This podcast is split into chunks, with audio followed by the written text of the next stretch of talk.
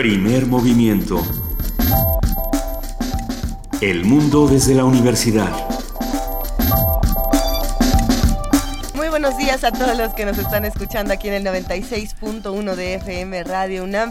Estamos empezando primer movimiento. Benito Taibo, querido Benito Taibo, buenos días. Es un verdadero placer. Hoy es 13 de enero, miércoles. Eh, y bueno, ¿cómo se pasa el tiempo, eh? ¿Cómo se pasa el tiempo? Bueno, por lo menos no es viernes. No, no. No es viernes 13. Eh, recibimos con enorme cariño a nuestra jefa de información, Juana Inés de ESA. Hola. ¿Cómo están? Buenos días. Muy bien, ¿tú? Yo con el micrófono choco, pero creo que ya no, no lo arreglé, pero ahorita, ahorita lo resolvemos. Eh, Estamos enderezando nuestros micrófonos aquí esta mañana. ¿Usted qué está haciendo? Está, ¿Están despiertos? ¿Están mojando con esta lluvia?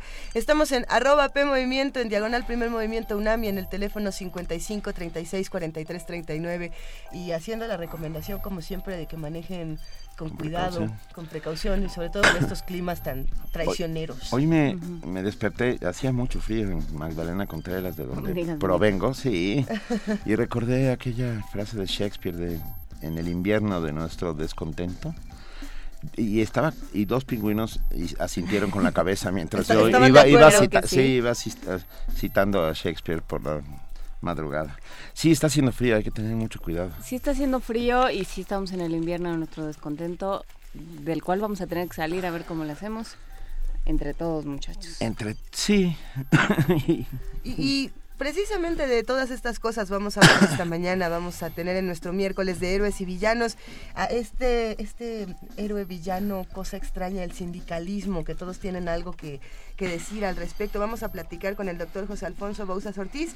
Él es investigador titular de tiempo completo del Instituto de Investigaciones Económicas y profesor de la Facultad de Derecho. Él es especialista también en estudios del trabajo.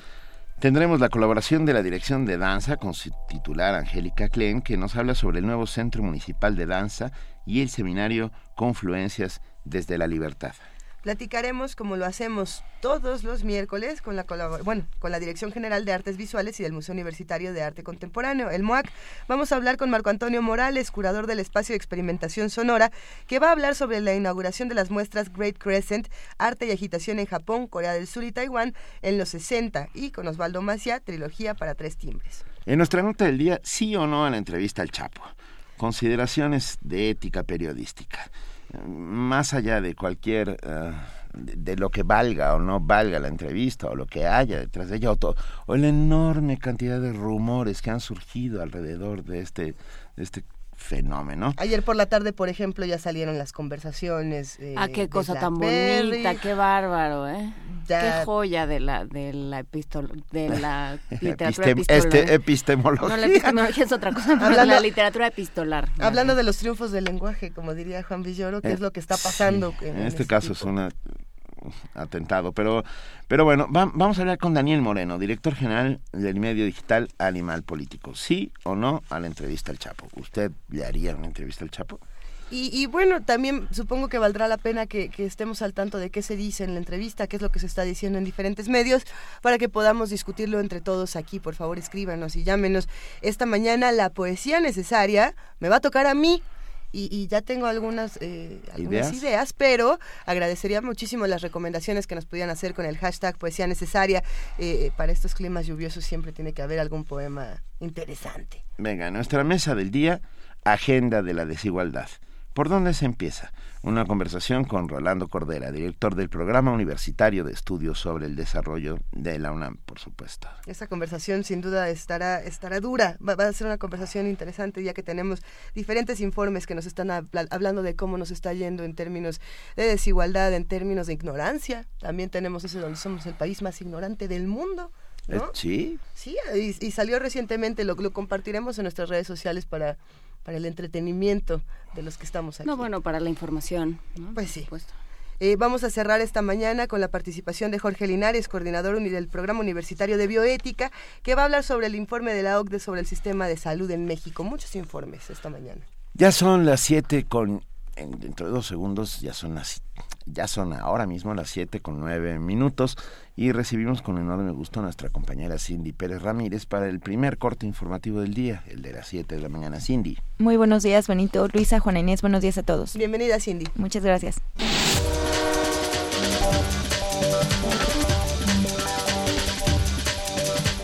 El presidente nacional del PRD, Agustín Basabe, indicó que retiró su renuncia porque al interior del partido se acordó negociar alianzas con el PAN.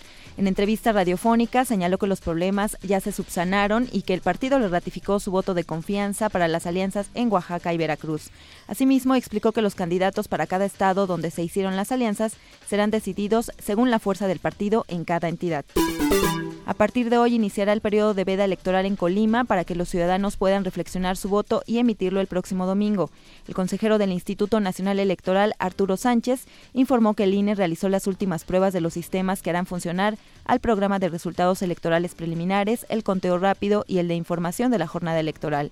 Asimismo, dijo que se espera una elección para gobernador cerrada y que, por lo tanto, el conteo rápido no necesariamente arrojará un ganador, sino tendencias. Habitantes de la cabecera municipal de Arcelia Guerrero bloquearon la carretera federal Iguala Ciudad Altamirano para exigir la salida de la Policía Federal.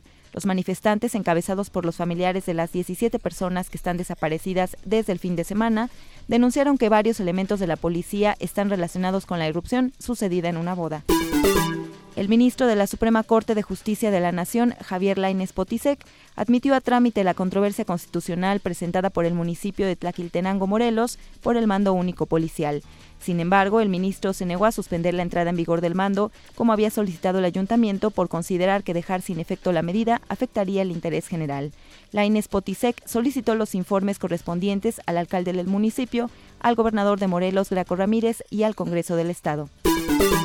La Secretaría del Trabajo y Previsión Social informó que otorgó el registro sindical a la Alianza de Organizaciones Nacionales, Estatal y Municipal por la Justicia Social, integrada por jornaleros agrícolas del Valle de San Quintín.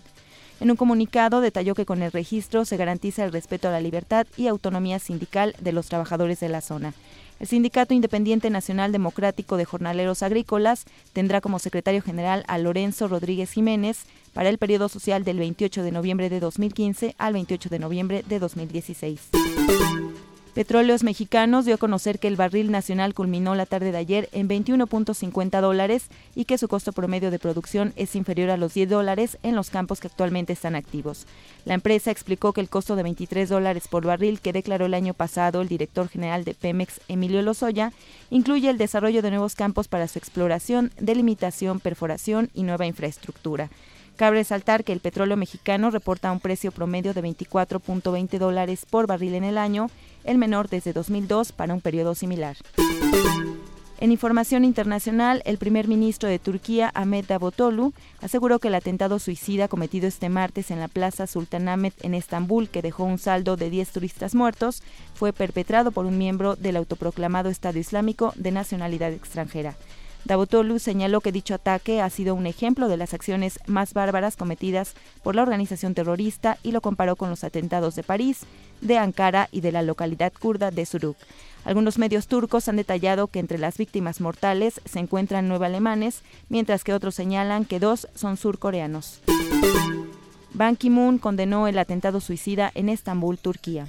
El secretario general de Naciones Unidas condenó en los términos más enérgicos el atentado suicida este martes en la plaza de Sultanahmet, en el centro de Estambul, una de las zonas más turísticas de la ciudad turca. La explosión ha causado al menos 10 muertos y 15 heridos, la mayoría turistas, según fuentes oficiales. Una de las víctimas es peruana, según ha confirmado la ministra de Exteriores de ese país, Ana María Sánchez. En conferencia de prensa en Nueva York, el portavoz de la ONU dijo que Ban Ki-moon espera que los responsables del ataque sean llevados ante la justicia lo antes posible. Expresa sus condolencias más sinceras a las familias de las víctimas, así como a los pueblos y gobiernos de Turquía, Alemania y demás ciudadanos internacionales impactados por el atentado. También desea la pronta recuperación de los heridos, dijo Stefan Dujarric. Las primeras informaciones sugieren que el suicida responsable de la explosión es un terrorista miembro del ISIS y que había atravesado la frontera desde Siria. Turquía ha sido escenario frecuente de atentados por distintos grupos terroristas. El pasado 10 de octubre, alrededor de un centenar de personas murieron en un atentado en Ankara. Carlota Fluxá, Naciones Unidas, Nueva York. El objetivo del apoyo militar que otorga Rusia a Siria es encontrar una salida pacífica que favorezca a la población civil y evitar que se convierta en una nueva Libia o Irak, aseguró el presidente Vladimir Putin a un diario alemán. Asimismo, señaló que el presidente sirio Bashar al-Assad no busca la destrucción de la población siria, sino que combate a quienes se levantaron en armas contra él. Agregó que la responsabilidad del sufrimiento de la población civil es de quienes luchan contra al-Assad y de quienes apoyan a grupos armados. Durante su toma de posesión como nuevo presidente de Cataluña, Carles Puigdemont prometió fidelidad a la voluntad del pueblo catalán representada por el Parlamento. Sin embargo, no mencionó al rey y la Constitución como se acostumbraba. Por su parte, el ahora expresidente Artur Mas agradeció la ayuda recibida durante los últimos cinco años para afrontar el reto de ser presidente de Cataluña, discurso que fue aplaudido de pie por la mayoría de los presentes en la toma. Y en la nota de la UNAM, un equipo multidisciplinario e, e, interinstitucional encabezado por Enrique Galindo Fentanes, investigador del Instituto de Biotecnología, ha comenzado el desarrollo de invernaderos inteligentes. Habla Enrique Galindo Fentanes, ganador del Premio Nacional de Ciencias y Artes 2015. La innovación en la que estamos trabajando actualmente es en construir y demostrar invernaderos inteligentes, esto es, invernaderos en los que podamos controlar todas las variables ambientales de forma muy precisa y que un invernadero es un sistema en el que pueda usarse fundamentalmente productos biológicos, principalmente biofungicidas o biobactericidas y también biofertilizantes. Este es un proyecto multidisciplinario en el que yo soy el responsable del proyecto, pero participa el Instituto de Ciencias Físicas en cuestiones de control e instrumentación avanzada. Es un invernadero en el que vamos a poder controlar variables de forma muy precisa. Colaboramos también con el Instituto de Investigaciones Biomédicas. Ellos han trabajado mucho en biofertilizantes y nosotros vamos a seguir con nuestros biofungicidas, pero queremos desarrollar también biobactericidas. Hay muy pocos productos en el mercado para tratar enfermedades bacterianas. Entonces también participa investigadores del Colegio Postgraduado de Chapingo la investigación es financiada por el Consejo Nacional de Ciencia y Tecnología y se realizará durante los próximos dos años. Se espera contar a finales de 2016 con un invernadero que se pueda escalar para los agricultores que deseen utilizar esa tecnología de alta productividad para diversos tipos de hortalizas.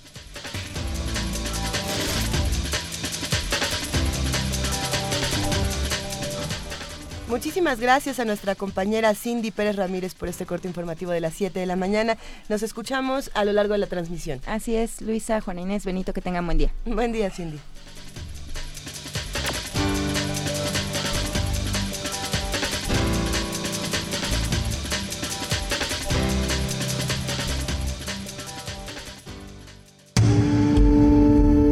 Primer movimiento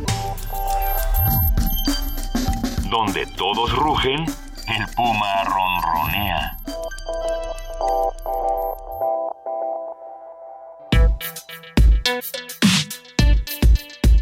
Miércoles de Héroes y Villanos.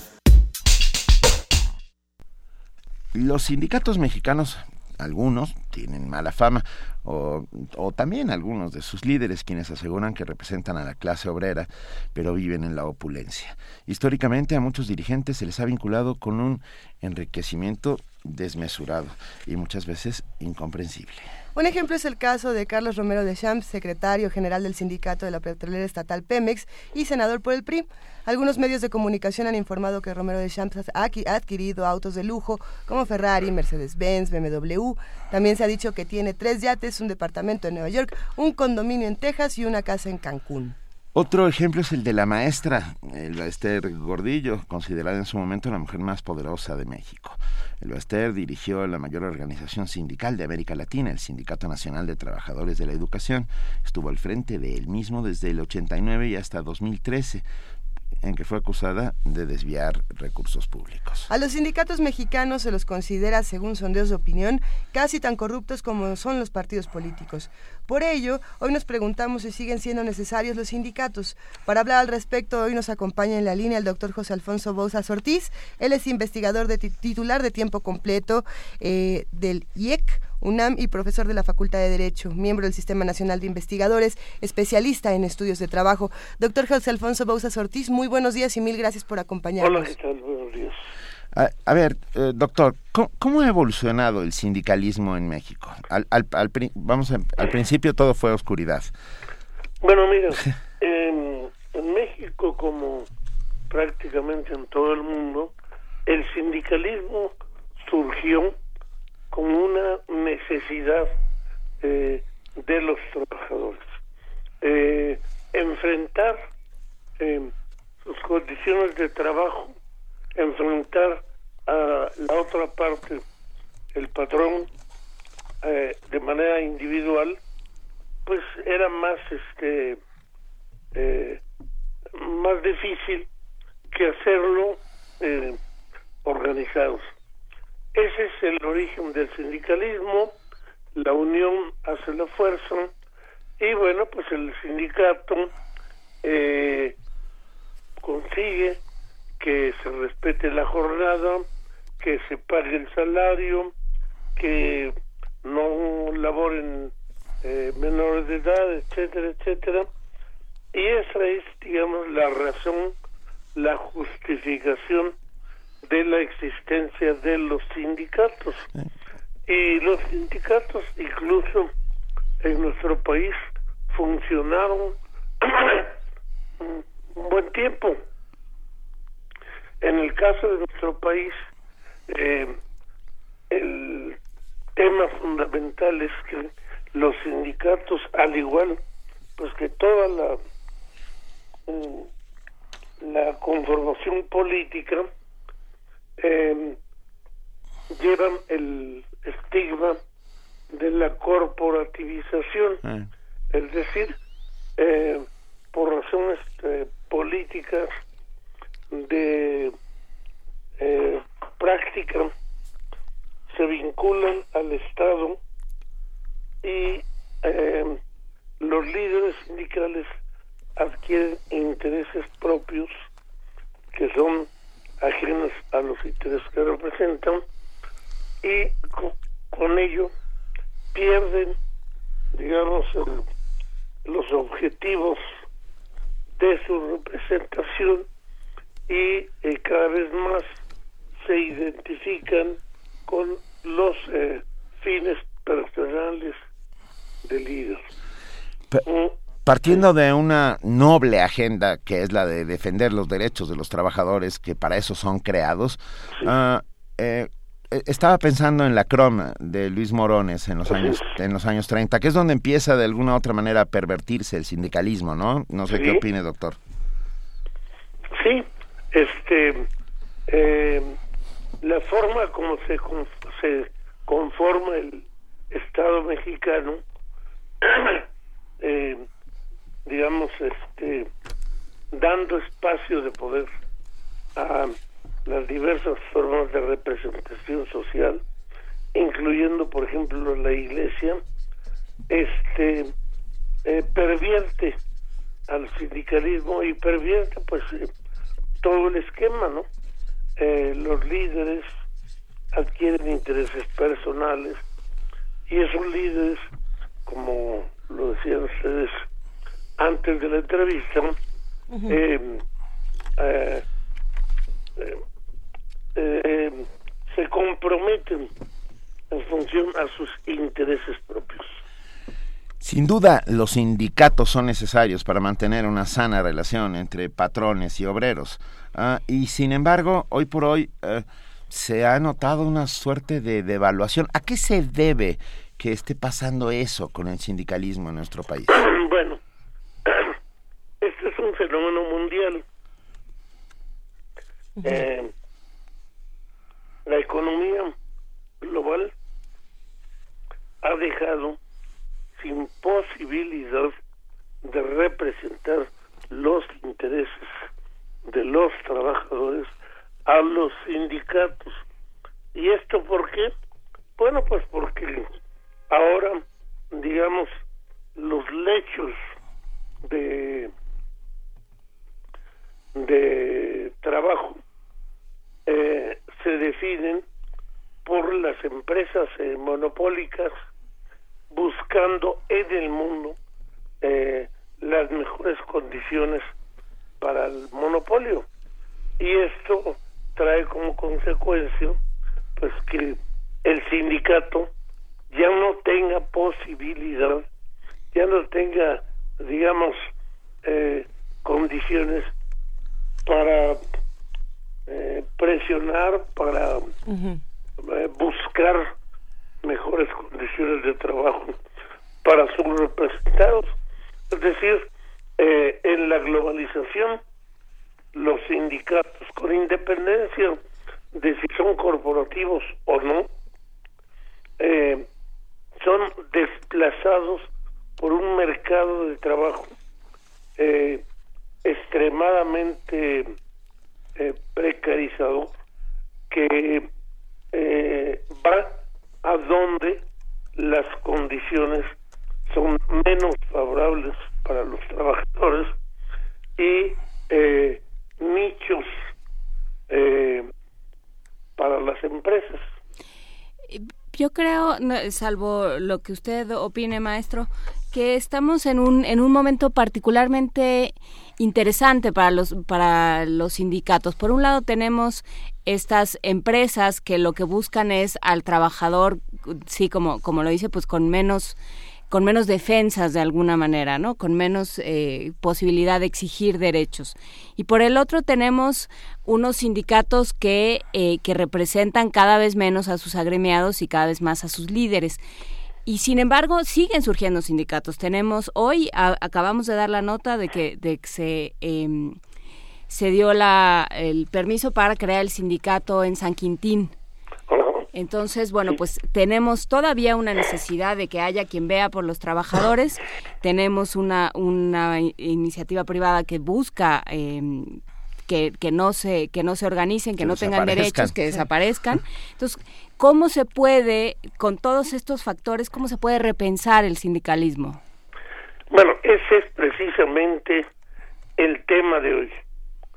¿Qué hacer para que los sindicatos eh, adquieran legitimación en las condiciones globales?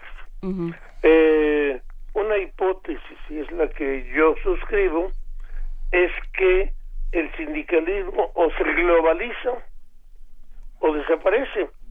¿Y qué quiero decir con globalizarse? Bueno, pues este, y ya se vive un proceso de esas características, los sindicatos se internacionalizan, eh, buscan las luchas más allá de sus fronteras, eh, analizan los temas por ejemplo, el tema salarial, por ejemplo, el tema de la estabilidad del empleo eh, y otros, eh, más allá de las condiciones, digamos, de, eh, de nacionales. Y em, sus luchas son por buscar condiciones laborales iguales, semejantes, equitativas en países tanto desarrollados como subdesarrollados, y por enfrentar a las empresas monopólicas como eso, como empresas monopólicas que son las responsables de la precarización del trabajo. En ese sentido, bueno, pues este pierde su eh, papel el vínculo eh, que exista o que no exista con el Estado y los sindicatos eh, adquieren otra dimensión. Este es un proceso que va a tardar. Esto no va a resolverse a la vuelta del, de la esquina. Estamos hablando de una transformación, de una reconversión de los sindicatos. Bueno, que pues este seguramente van a ser décadas las que lo, lo lleven. Pero ya en la actualidad estamos viviendo la existencia, por ejemplo, de contratos colectivos de trabajo transnacionales, de sindicatos que buscan la vinculación con otros sindicatos de la misma rama industrial de otros países, por ejemplo, el caso de la industria automotriz, en donde se eh, viene formando desde hace algunos años una interesante alianza de sindicatos de la industria eh, de varios países. Ese es, eh, digamos, el futuro eh, previsible para los sindicatos. Si no es así, eh, pasan a ser entes este, innecesarios, eh, carentes de objetivos, y bueno, como en el caso que mencionaban de Romero de Champs, este, ese señor, bueno, eh, es un, una, un parapeto que nada tiene que representar de los trabajadores de la industria petrolera, pero que se mantiene pues por el, eh, el esquema político corporativo que le da cobertura. Eh, doctor eh, José Alfonso Bouzas Ortiz, hablando de sindicatos automotrices que, bueno, en los Estados Unidos representan una fuerza impresionante y, en México en algún momento me quedé pensando en el sindicato independiente de Volkswagen, cuya lucha fue completamente destruida en contubernio con los, los patrones y las autoridades del Estado. ¿Recuerda el caso? Sí, ¿cómo Sí. Mira, eh, mm, yo no estoy muy convencido de que el sindicato de Volkswagen eh, se encuentre eh, destruido. Incluso eh, logró más o menos recientemente la firma de un contrato colectivo de una planta que se abrirá en Tlaxcala, no recuerdo si es eh, Audi o una filial, una hermana de Volkswagen. Sí. Este, sí, ciertamente el sindicato de Volkswagen ha sido un sindicato muy golpeado, incluso la democracia de eh, la vida interna de los trabajadores los lleva a, a aberraciones este, tremendas, ¿no? Por ejemplo, en las elecciones de dirección sindical, se presentan de 10 a 15 planillas. No, bueno. Y la planilla que gana, pues gana por escasos votos. Eh. Pero eso quiere decir finalmente que hay democracia. Que nos guste o no nos guste, los trabajadores están participando. Claro. Nos guste o no nos guste, sus direcciones sindicales pues eh, surgen de las bases. Y ha habido eh, buenas direcciones eh, visionarias y también ha habido direcciones que desafortunadamente no han sabido jugar el papel que les toca, pero bueno, pues este, cuando menos en el caso de Volkswagen, sí hay democracia y libertad sindical. Sí, eh, bueno, nos que me quedé pensando y nos quedamos pensando todos que por lo menos pudieron votar por sus líderes. Ah, ah, hay casos, eh, el caso justo de Pemex y de algunos otros sindicatos donde líderes naturales. Los, líderes, deja naturales, los líderes vitalicios, ¿no? Ah, e, e, esta lógica de los líderes vitalicios rompe con la propia lógica de la creación del sindicato y de la democracia sindical, ¿no? Nos escribe Mauricio Medina y nos dice actualmente el sindicato independiente de Honda está en lucha por sus derechos laborales. No lo sabíamos, pero bueno, les deseamos pues, lo mejor. Ah, la diferencia entre sindicatos independientes, ¿usted le ve futuro a los sindicatos independientes frente a esta oleada del, del de libre mercado. De libre mercado y, y, este suerte de contubernio natural desde tiempos inmemoriales entre el gobierno y los patrones. Bueno, los sindicatos independientes, el principal enemigo que tienen es precisamente el gobierno. El gobierno es el que no desea que exista la independencia sindical. Es más, nuestro país ha sido eh, señalado a nivel, a nivel de la Organización Internacional del Trabajo como uno de los lugares en donde no existe libertad eh, y democracia sindical, en donde los contratos colectivos son de protección patronal, en donde eh, la propia autoridad ofrece paraísos laborales garantizados precisamente mediante la firma de contratos con líderes de este perfil eh, patrimonialista corporativo. Y bueno, pues eso es lo que tiene que cambiar. El propio secretario del Trabajo ha hecho recientemente declaraciones en el sentido de que se va a hacer todo lo necesario para que los trabajadores eh, retomen eh, la propiedad de sus organizaciones. Pero digo, no hay una intención seria porque únicamente se ofrece una inspección para ir a ver si verdaderamente los sindicatos de una determinada empresa eh, pues se representan a los trabajadores pero no, no no va por ahí lo que hay que cambiar es el esquema por el cual se conforma el corporativismo por el cual gentes eh, como las que dirigen actualmente la CTM tienen contratos en un sinnúmero de sectores y ramas este y desarticular ese esquema patrimonialista corporativo que conforma al sindicalismo. Y también, eh, no sé eh, qué opine, maestro Bouzas, eh, lo, lo, traigo a la mesa porque yo creo que es un tema recurrente cuando se habla de sindicalismo en México. Esta, esta noción que tienen quienes no pertenecen, quienes no pertenecemos de pronto a un sindicato, de que hay una de pronto una, una actitud abusiva por parte de, del sindicato que frente a esta a este poder que ejercen ante ante ciertos patrones de pronto se, se malentiende esta, esta libertad, esta seguridad que da el sindicato y se toma ventaja de ella en, en detrimento de la, de, la misma empresa, de la productividad, de lo que se puede hacer, que a veces se, toma ventaja de lo que, de las ventajas, o bueno, de los eh, prebendas que da el sindicalismo eh, de manera alevosa. Bueno, sí, sí, eh, hay mucho de verdad, por ejemplo, cuando los empresarios dicen el sindicato es un mal necesario, hoy imposible de evitar.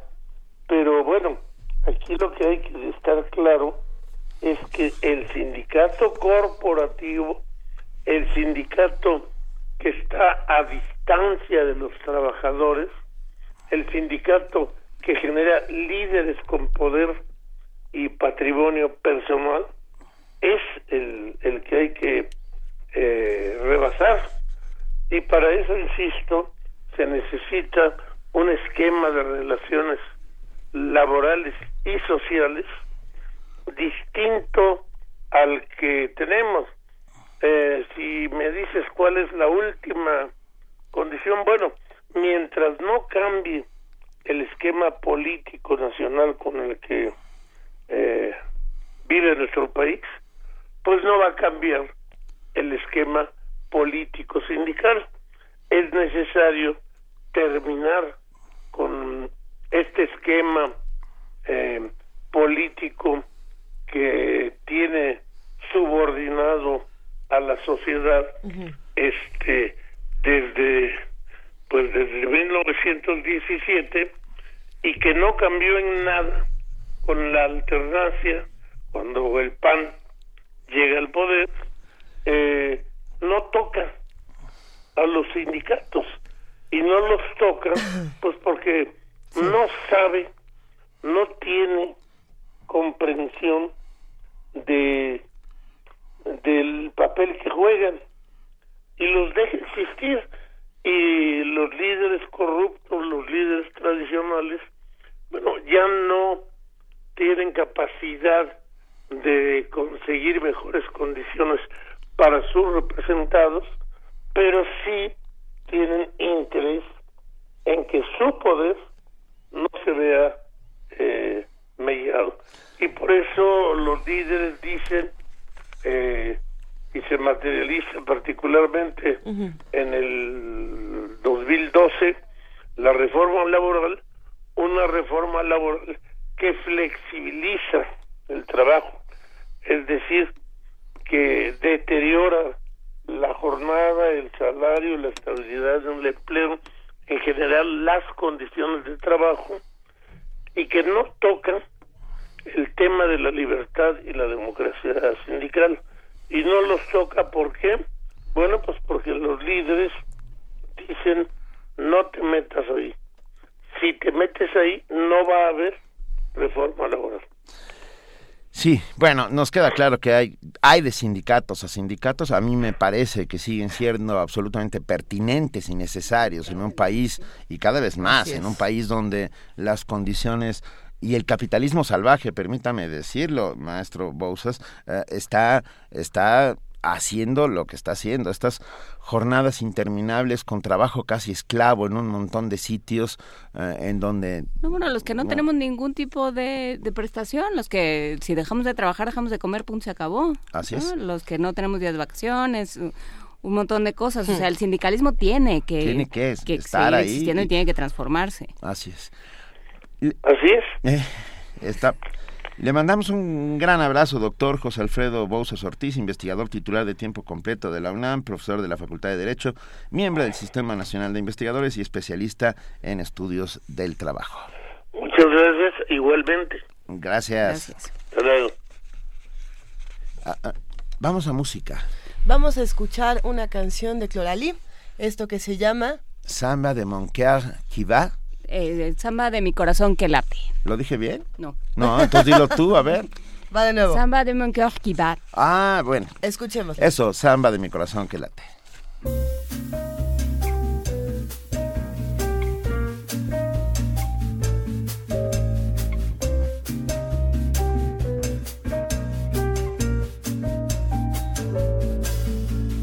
Mon Dieu, que c'est lâche, que c'est fâcheux tragédie, quel tracas. Mon Dieu, que c'est vache, mon amoureux est reparti là-bas. Mon Dieu, que c'est triste, il met si peu. Moi, je l'aimais tant, je crois. Mon Dieu, tu t'en fiches, toi, tu n'as Dieu que pour une autre que moi. Même si le temps passe, je n'oublie pas.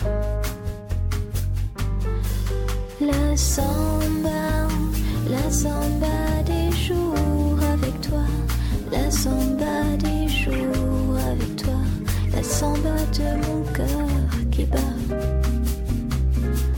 La samba, la samba des jours avec toi, la samba des jours avec toi, la samba de mon cœur qui bat, de mon cœur.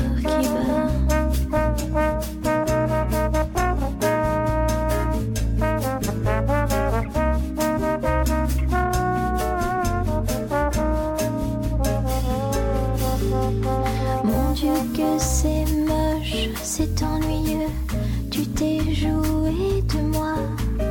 Mon Dieu que c'est cloche de se dire adieu, et Paris est si froid.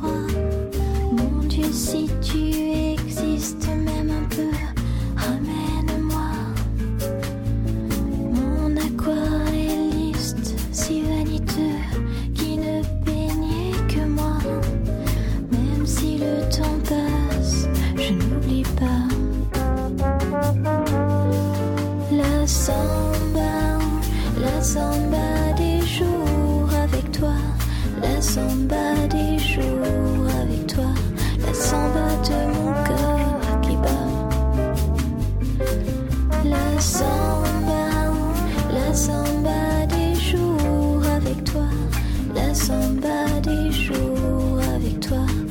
la samba de mon cœur qui bat, samba de mon cœur qui bat.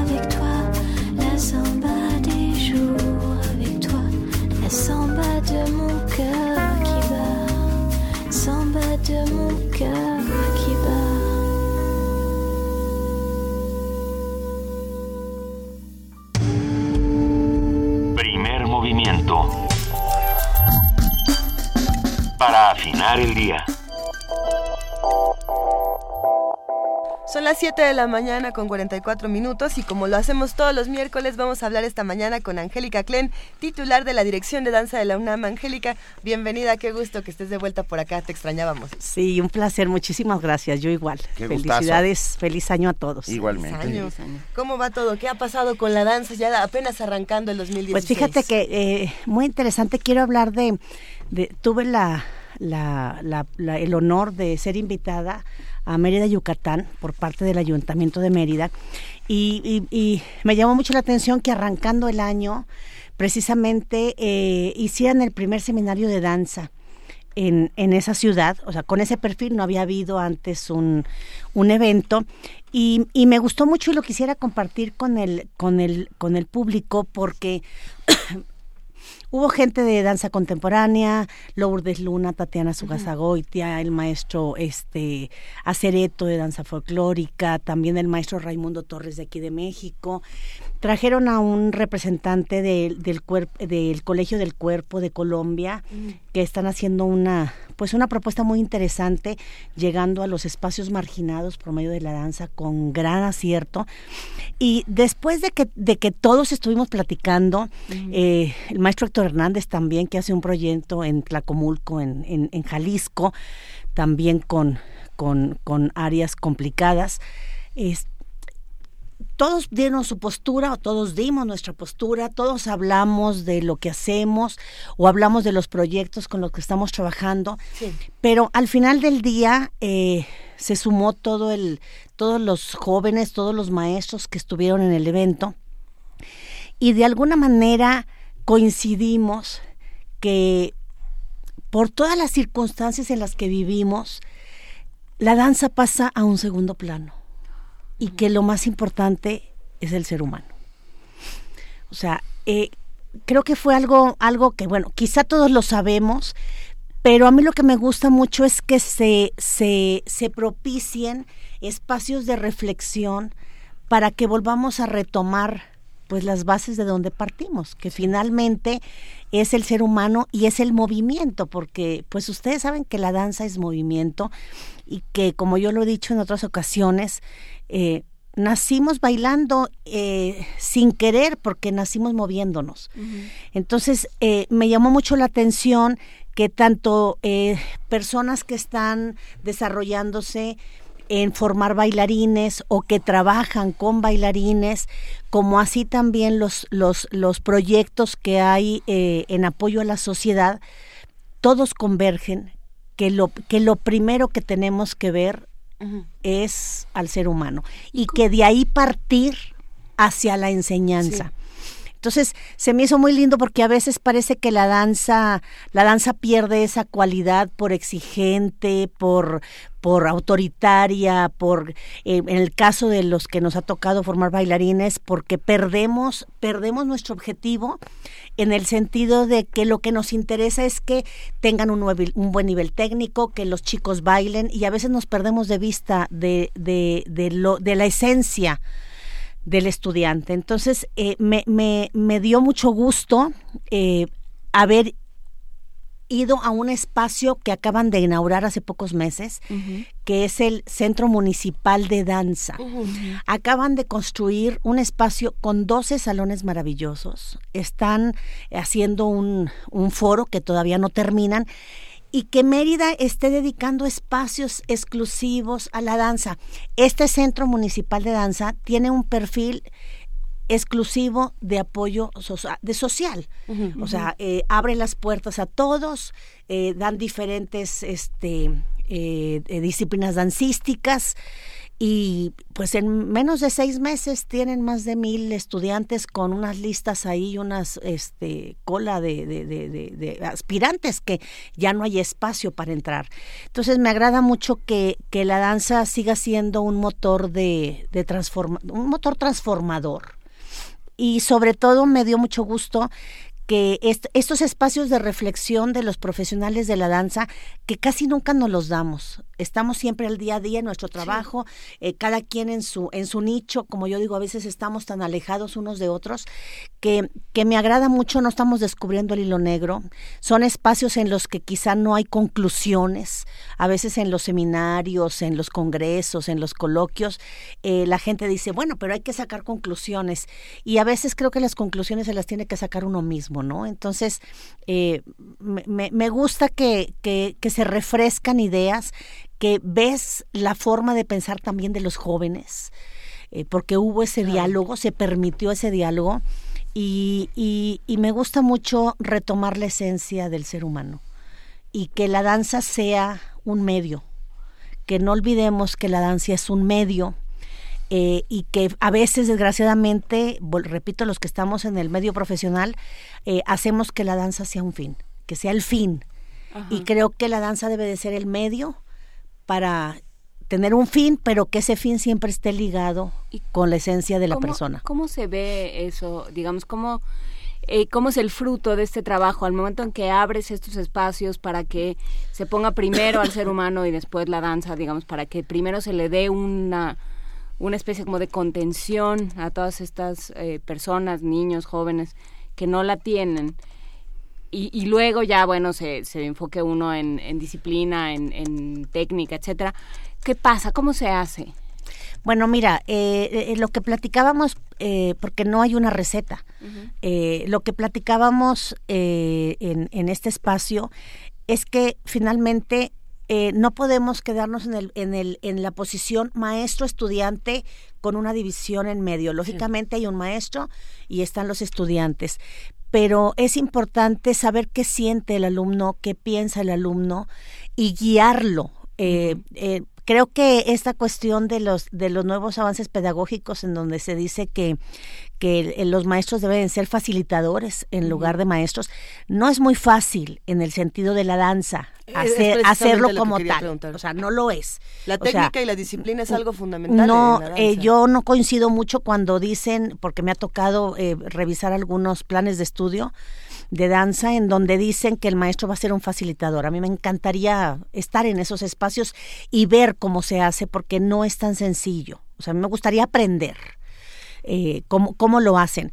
Pero, pero lo que sí creo que, que es importante es, es no perder de vista la importancia y la esencia, pues, el sentir de la persona, o del niño, o del joven, o del adulto inclusive, este, solamente por pensar en la técnica y en, bueno, también a veces hay una gran preocupación los que los que nos ha tocado formar profesionales tenemos como un compromiso de, de, de llevarlos a un nivel que les permita desarrollarse profesionalmente. Por supuesto. Y, y la competencia es impresionante, es, es, brutal, como tú dices, en el, en el mundo. Entonces, eh, a veces dices, no les di lo suficiente y no, no, no, no consiguen trabajo. Entonces, a veces te enfocas tanto en el objetivo. Pero en el objetivo. Cambias tu, si cambias tu objetivo y dices, lo único que quiero es que tenga un espacio donde entienda las reglas, donde a donde pueda venir cada tarde, que, no claro, sea que su, y que su nivel eh, técnico cada vez sea mejor y que tenga posibilidades artísticas y, y entonces llega un momento en que estamos tan tan tan obsesionados con ese tema que perdemos de vista lo más importante. Sí, que eso es lo que digo, cambiemos el objetivo. ¿no? no todos los que vayan a una clase de danza van a ser bailarines. Pero fíjate que aunque para mí lo interesante fue eso, eh, ver el perfil también profesional. Y yo, ahora nosotros, ustedes saben que nosotros tenemos un programa cocurricular en bachillerato que se llama Danzica. Y en este programa, nuestro la danza es un medio. Punto. Es un medio creo que debemos de cambiar nuestra forma de pensar también en la parte profesional. O sea, la danza es un medio para en un futuro que esos chicos tengan una carrera, pero quizá como no, no perder la humanización, o sea, no, no, no volver, no deshumanizar la danza, ¿no?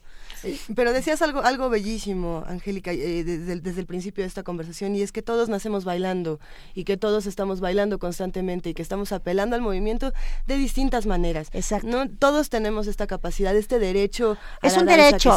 yo, yo cuando veía este espacio, yo decía, tengo la razón. Sí, no, es la danza es un derecho de todos. quien eh, la danza le le dé una profesión, pensando sí, que sea su vida, parte de su vida. Mandy, Cindy, Mindy, Copeland, la, esta Misty bailarina, Copeland. Misty Copeland, esta bailarina negra, perdón, sí sabía el apellido, no me sabía.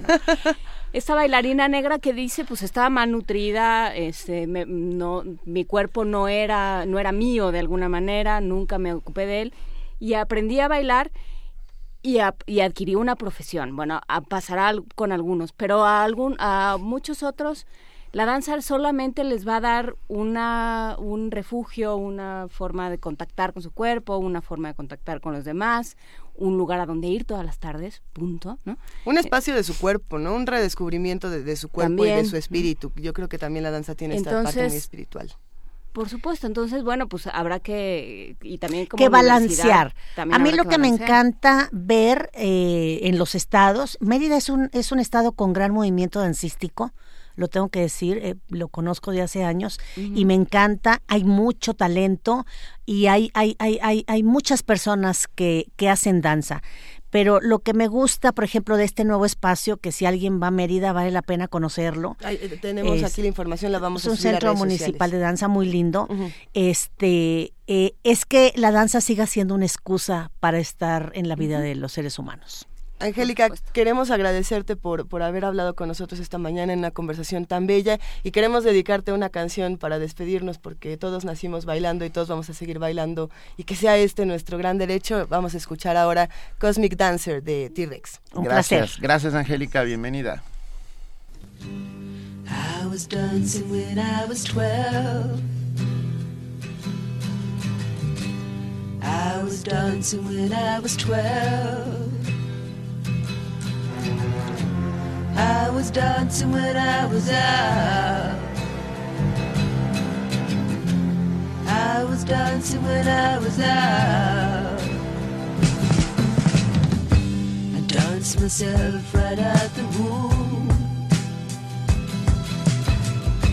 I danced myself right out the womb. Is it strange to dance so soon? Myself right out the room. I was dancing when I was eight. I was dancing when I was eight. Is it strange to dance so late? Is it strange to dance so late?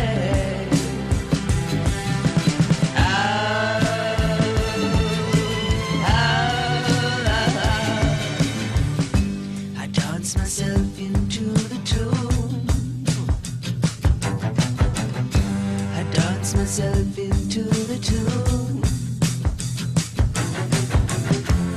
Is it strange to dance so soon? I dance myself into the tune. Is it wrong to understand the fear that was inside a man? What's it like to be alone? I liken to a balloon.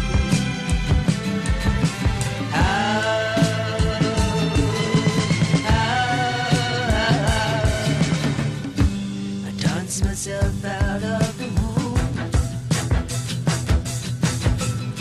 I dance myself out of the.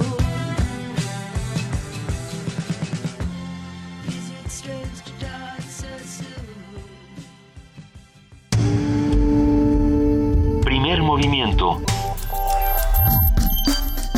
Donde todos rugen, el puma ronronea. ¿Cómo describirías a tu país?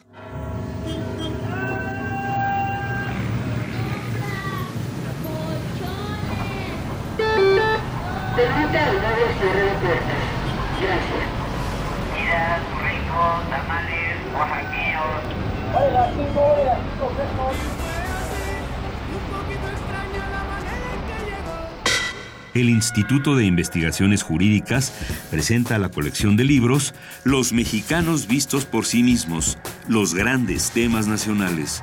25 encuestas sobre transporte, familia, pobreza, cultura y otros temas sociales interpretadas por especialistas para obtener una visión integral de las transformaciones del país. Disponible en la red de librerías UNAM y en www.libros.unam.mx. Conoce más acerca de esta colección en www.losmexicanos.unam.mx. Mi familia, mi gente, mis raíces, mis propuestas. En la Ciudad de México residen nuestras historias y forjamos nuestras vidas. Las y los ciudadanos construimos esta gran capital participamos, nos respetamos y convivimos democráticamente. Yo soy mi ciudad y vivo con sus valores. Instituto Electoral del Distrito Federal.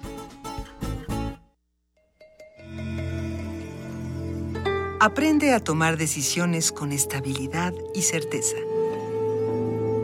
Te invitamos al taller Puerta al Interior, impartido por el psicoterapeuta Eduardo Gómez Tagle.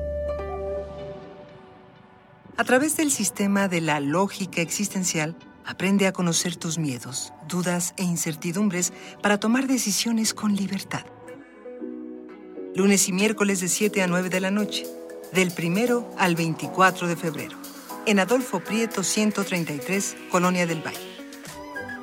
Informes e inscripciones al 56 23 32 72.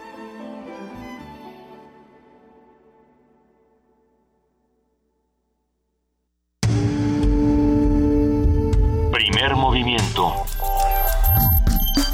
Información azul y oro. Ya son las 8 de la mañana con un minuto. Estamos en arroba P Movimiento, en diagonal Primer Movimiento UNAM y en el teléfono 55 36 43 39.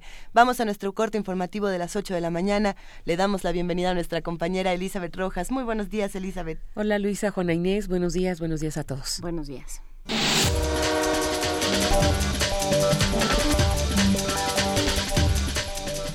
El secretario de Seguridad de Cuernavaca, Carlos de la Rosa Segura, renunció al cargo debido a que no accedió a practicarse los exámenes de control y confianza. De acuerdo con un comunicado, el alcalde de Cuernavaca, Cuauhtémoc Blanco, anunció que designará a una mujer proveniente de la Procuraduría General de la República o de la Policía Federal para hacerse cargo de la seguridad. Cabe recordar que los exámenes eran un requisito indispensable para poder continuar al frente de la institución. El consejero del INE, Arturo Sánchez, comentó que el conflicto interno que vive el PRD es producto de sus propios estatutos. Señaló que esto se debe a las diferentes facultades que tienen los órganos de gobierno del partido, al tiempo que instó a resolver los inconvenientes, pues dijo el organismo político tiene gran presencia en el país. El senador Miguel Barbosa acusó al líder nacional del PRD, Agustín Basabe, de renunciar a su cargo como estrategia política para forzar la aprobación de alianzas electorales con el PAN. No, es, es, una estrategia del presidente nacional y de Nueva Izquierda. O sea, Nueva Izquierda ha mantenido un control del partido a base de una mayoría. ¿Verdad que sí? Hoy la mayoría se le revirtió bueno, pues ahora como no tienen la mayoría, quieren imponer sus decisiones vía el amago de la renuncia del presidente nacional. Así no se construyen los grandes liderazgos de un partido. Yo quiero ver, yo apoyo a Agustín Basabe, yo apoyo. Yo quiero que sea un presidente fuerte. Ahora que ya renunció a renunciar, yo apoyo al renunciador. El coordinador del PRD en el Senado criticó la misiva de renuncia de Basabe en la que aseguró que la política de alianzas del PRD se define en las oficinas de la Secretaría de Gobernación. En información internacional, la guerra en Yemen produce efectos devastadores en los niños, lamenta la UNICEF.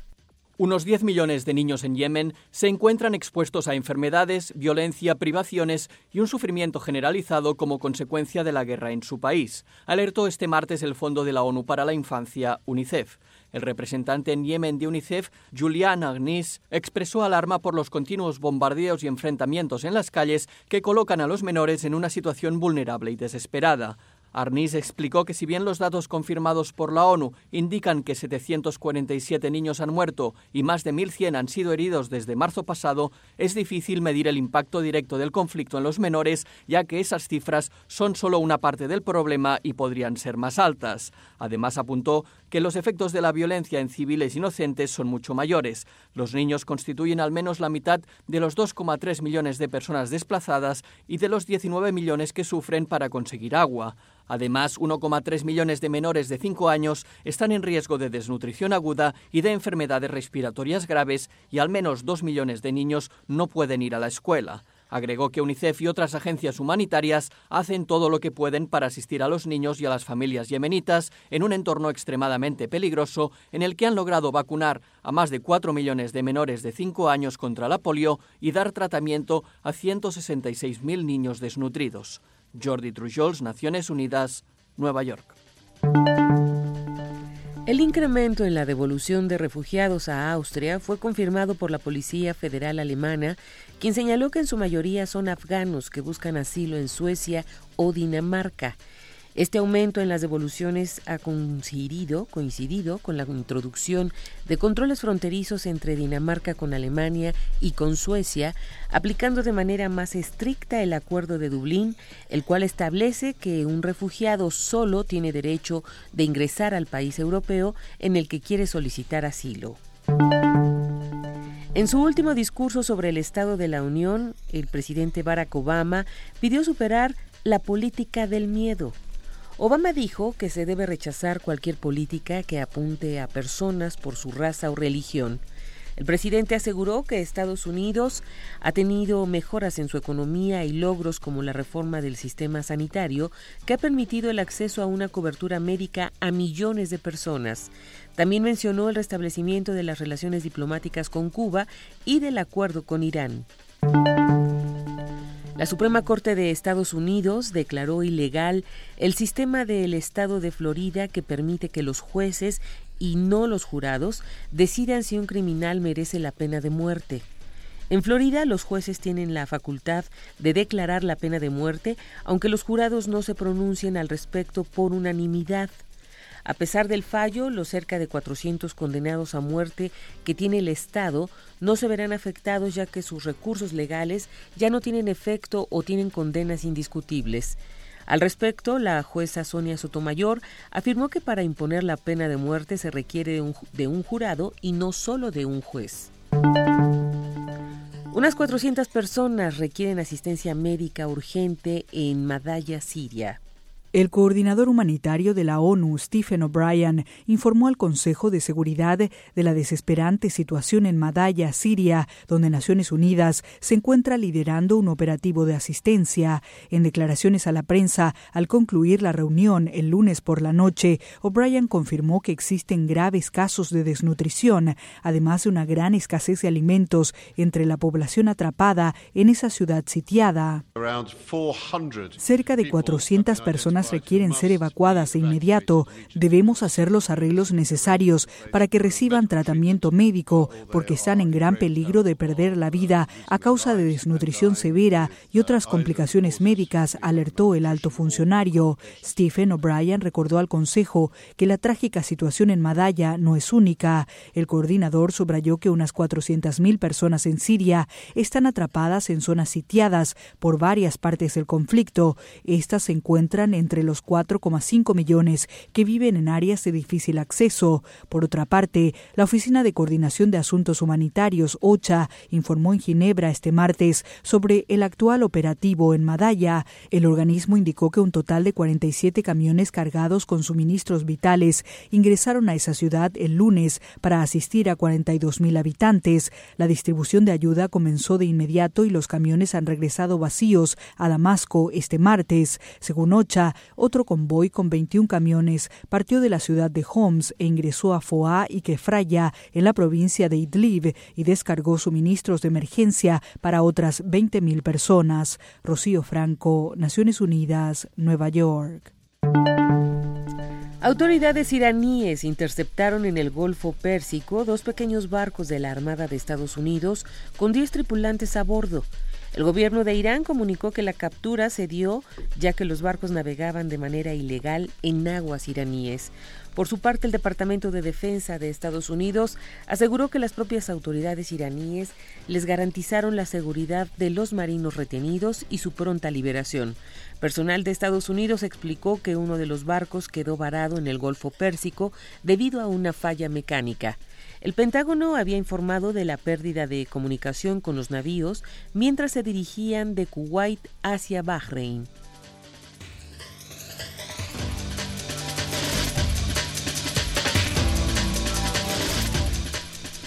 Son las 8 de la mañana con 10 minutos. Agradecemos enormemente a nuestra compañera Elizabeth Rojas por este corte informativo y nos vemos en punto de las 9. Elizabeth, gracias. Hasta el rato, Benito. Buenos días.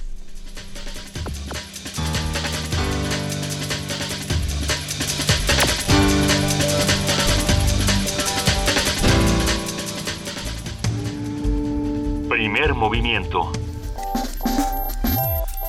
La vida en otro sentido.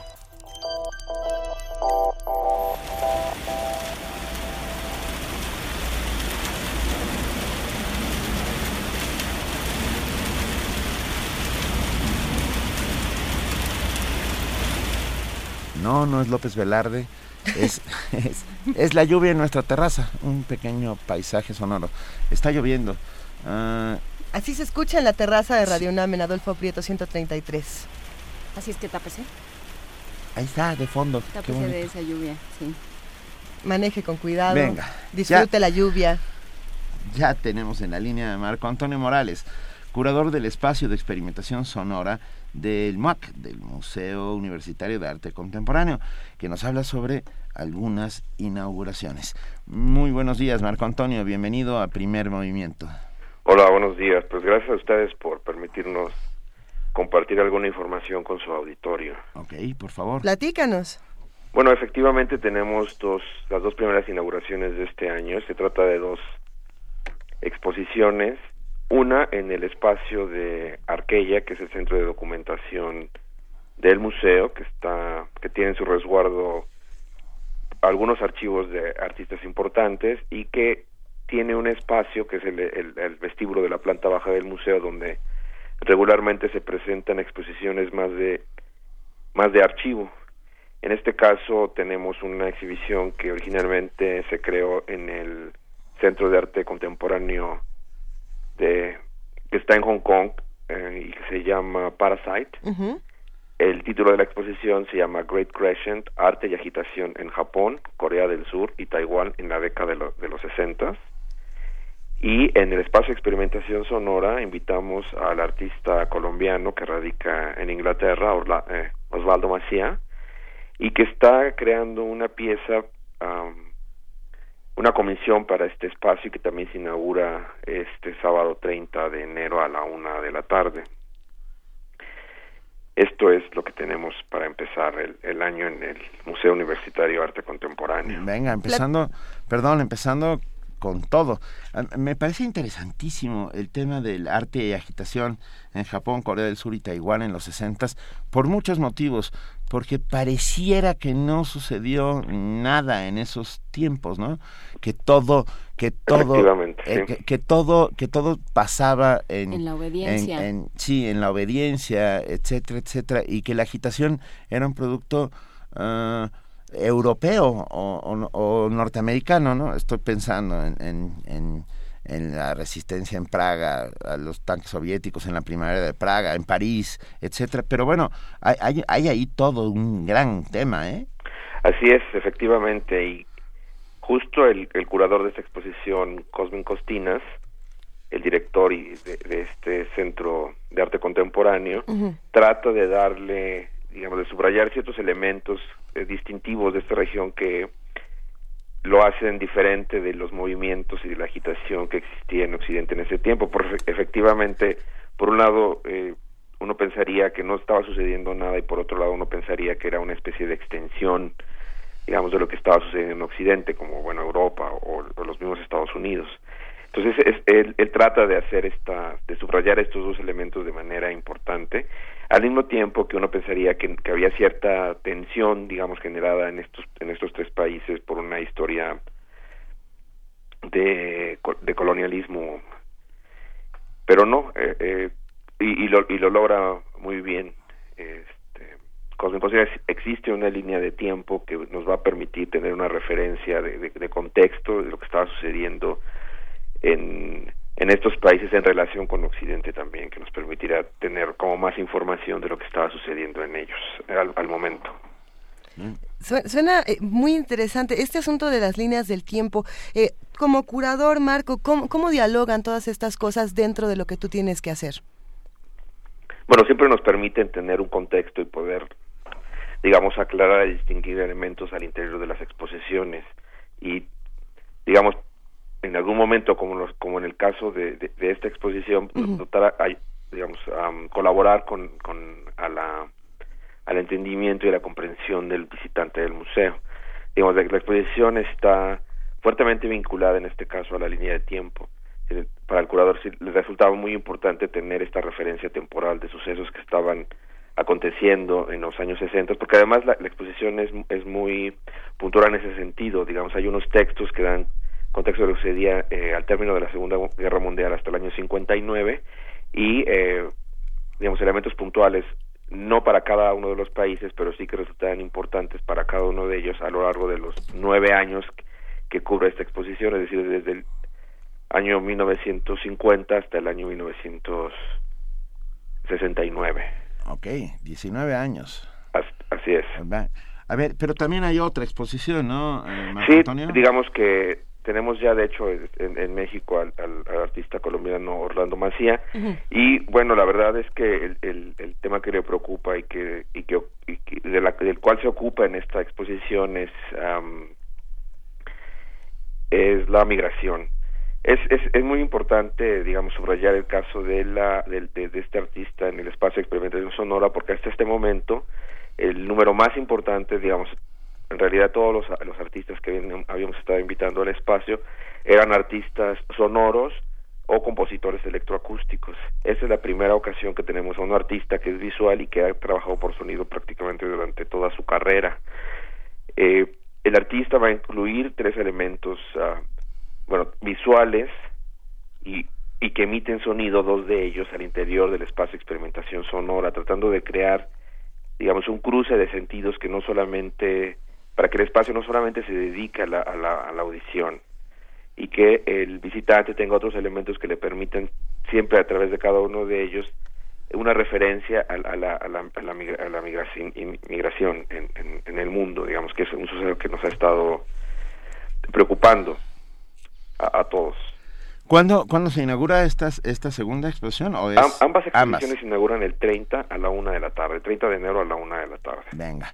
Ah, tenemos un... Bueno, tenemos que contar que si son estudiantes de la UNAM pueden entrar gratis a la exposición de Rafael Lozano Gemer. Otra exposición, sí. ¿No? Eh, así es, así es. Eh, digamos, tenemos... Uh, la iniciativa porque hemos ah, notado que hay un gran interés de la población estudiantil en esta exposición, digamos, ha resultado pues muy atractiva y estamos tratando de colaborar a la pues a la economía del interés sobre todo de la de los estudiantes para que puedan asistir a esta exposición en el museo y entrar gratuitamente tras enseñar, tras mostrar su credencial, pero además si llevan algún acompañante, también ese acompañante podrá entrar gratuitamente a la exposición. Nos parece magnífico. Y para celebrar esto, tenemos en la mano un catálogo de la exposición, Rafael Lozano Gemer, Pseudomatismos, Pseudomatismos.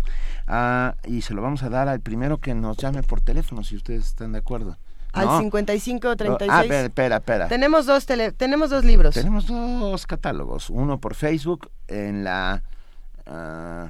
En la publicación que ponga Vania Nuche, ahí por favor coméntenos que necesitan este libro que les resulta esencial. Y también en Twitter con el hashtag Rafael Lozano Gemer. ¿Qué les parece? Gemer con doble M. Te mandamos un enorme abrazo, eh, Marco Antonio Morales, y mucho éxito en- Igualmente. En, estas dos Pues los exposiciones. esperamos, la verdad. Claro, nos ahí está. saludarlos Por favor. Allá nos vemos el Allá nos 30. vemos. Agradezco el espacio. Órale, un abrazo. Un abrazo, hasta pronto.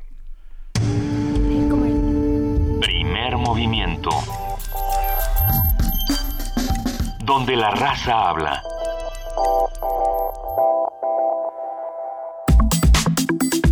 Nota del día. La revista Rolling Stone publicó una entrevista exclusiva de Sean Penn con Joaquín El Chapo Guzmán. Eso desató una histórica polémica. Penn entrevistó con uno de los más entrevistó con uno de los más peligrosos capos de la droga. La única condición que tuvo fue que el Chapo leyera y aprobara la historia que Penn escribió antes de su publicación. Ah, Con una historia tan impactante como la de Penn, titulada El Chapo habla, ha comenzado una serie de interrogantes, pues cuando se realizó la entrevista, el capo de la droga se encontraba en la clandestinidad después de haberse fugado en prisión, de prisión en julio de 2015. Por ahí vamos a tener un audio interesante que queremos compartir con ustedes. Penn tenía alguna obligación legal o ética de informar a las autoridades mexicanas o estadounidenses de su tiempo con el fugitivo. Esa pregunta se ha planteado en diferentes medios, se ha planteado en diferentes textos. La respuesta hasta ahora, eh, pues, ha seguido en, en evasivas. Mientras que algunas personas han comentado a manera de crítica que la entrevista con el Chapo supone el gran regreso de la revista Rolling Stone, otros piensan que la, mayoría de los medios de comunicación no habrían hecho lo mismo y otras más aseguran que cualquier medio lo habría hecho. Hay un debate ahí mm, moral ético en medio de todo esto. Hay un debate moral ético, Benito, y a mí me interesaría antes de, de entrar a platicar con, con Daniel Moreno, que ya está en la línea y a quien saludamos como siempre, eh, escuchar este audio de es un es un fragmento de Scarface al cual hace referencia Sean Penn. Es un momento en el que el personaje eh, de Tony Montana Interpretado por Al Pacino. interpretado por Al Pacino maravillosamente, se está en un restaurante, está cayéndose de borracho, está haciendo una escenita, lo que llamaríamos los mexicanos una escenita en el restaurante y la gente lo ve y dice soy yo, yo soy el hombre malo. A ver qué me ven, ¿no? Ustedes lo que necesitan un poco, lo que dice es que necesitan que exista yo para sentirse bien ustedes. Entonces sí, yo soy un hombre malo, véanme bien. Y así, ya, ya ese personaje en ese momento compara a Sean Penn al Chapo Guzmán en su texto. Vamos a escucharlo y hablamos con Daniel. We're not gonna.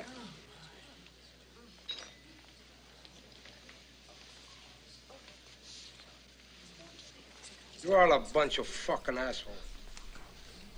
You know why? You don't have the guts to be what you want to be. You need people like me.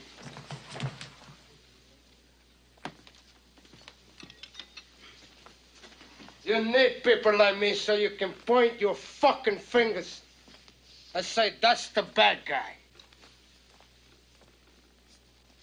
So? What'll that make you? Good? You're not good. You just know how to hide, how to lie. Me, I don't have that problem. Me, I always tell the truth, even when I lie.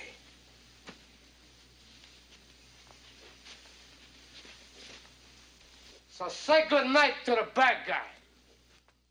¿Necesitamos de un villano para encerrar todo un conflicto? Necesitamos a los malos para saber que somos buenos. Está con nosotros en la línea Daniel Moreno, director general del medio Animal Político. Muy buenos días, Daniel. ¿Cómo están? Muy buenos días.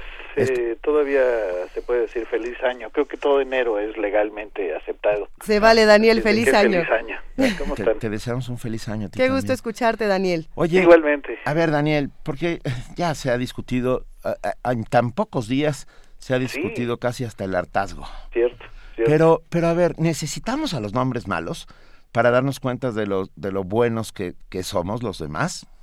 Eh, quizás sea que necesitamos a los hombres malos para poder hacer eh, las cosas malas que son connaturales para cualquiera, ¿no? Es decir, eh, en este caso, para ser eh, muy específico, pues lo que hace lo que hace el Chapo es innegable que hay un mercado del otro lado, ¿no? Es decir, este, el Chapo podrá hacer todo lo malo que quieras, pero eh, consumidores de lo que vende el Chapo, pues se pueden contar por millones en Estados Unidos y por supuesto en, en muchos otros países, ¿no?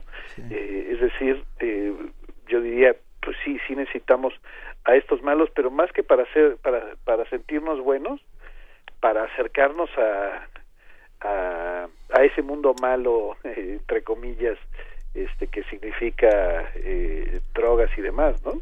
Ha- han habido muchísimas declaraciones, eh, muchísimos análisis distintos. Por ejemplo, eh, podemos hablar de lo que dijo Roberto Campa, el subsecretario de Gobernación, que de pronto dice, bueno, estos personajes, Sean Penn y Kate del Castillo, intentaron servir al mal, eh, pero sirvieron al bien, ¿no? Y de nuevo, este tipo de También declaraciones... fue de Disney, ¿eh? Perdón. Exactamente, que, empiezan es- a banalizar la situación. Todo está banalizado, ¿no? Eh, no sé, Daniel, ¿qué opines? Buen día, buen año.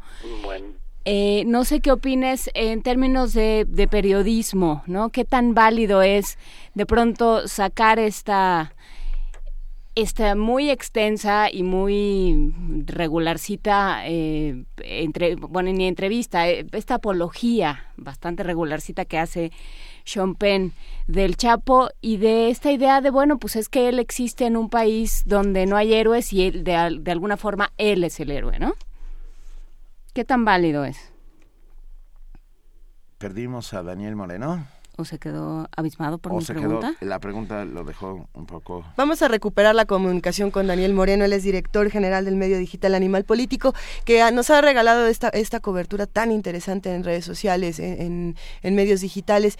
Y bueno, la, la- la pregunta sigue ahí, ¿no? Que eh, en realidad eh, es un periodismo válido o no. Eh, el valor de la entrevista en sí, pues supongo que, digo, no, no tenemos otra, ¿no? Entonces hay, hay que leerla, hay que entender de qué se trata para poder también y decir, a lo mejor este ejercicio periodístico no me está sirviendo para nada, o sí. Porque eh, yo lo que cuestionaría y me interesaría esa conversación con Daniel es cómo, eh, qué tan válido es eh, publicar en un país asolado por el crimen, asolado por, en buena parte, lo que han hecho el Chapo y las personas como él y lo que hemos permitido los ciudadanos que suceda y lo que ha fomentado el gobierno, o sea, digamos, Sí. no, no hay buenos y malos, digamos, ¿no? Hay, hay, eh, hay maneras más o menos directas de, de incidir en Sí, el cierto. en el problema, ¿no? Eso pensaría yo. Entonces, bueno, en esto, ¿qué tan válido es en este medio salir con un texto tan largo o corto o largo, salir con un texto a 17 decir- minutos, ¿no?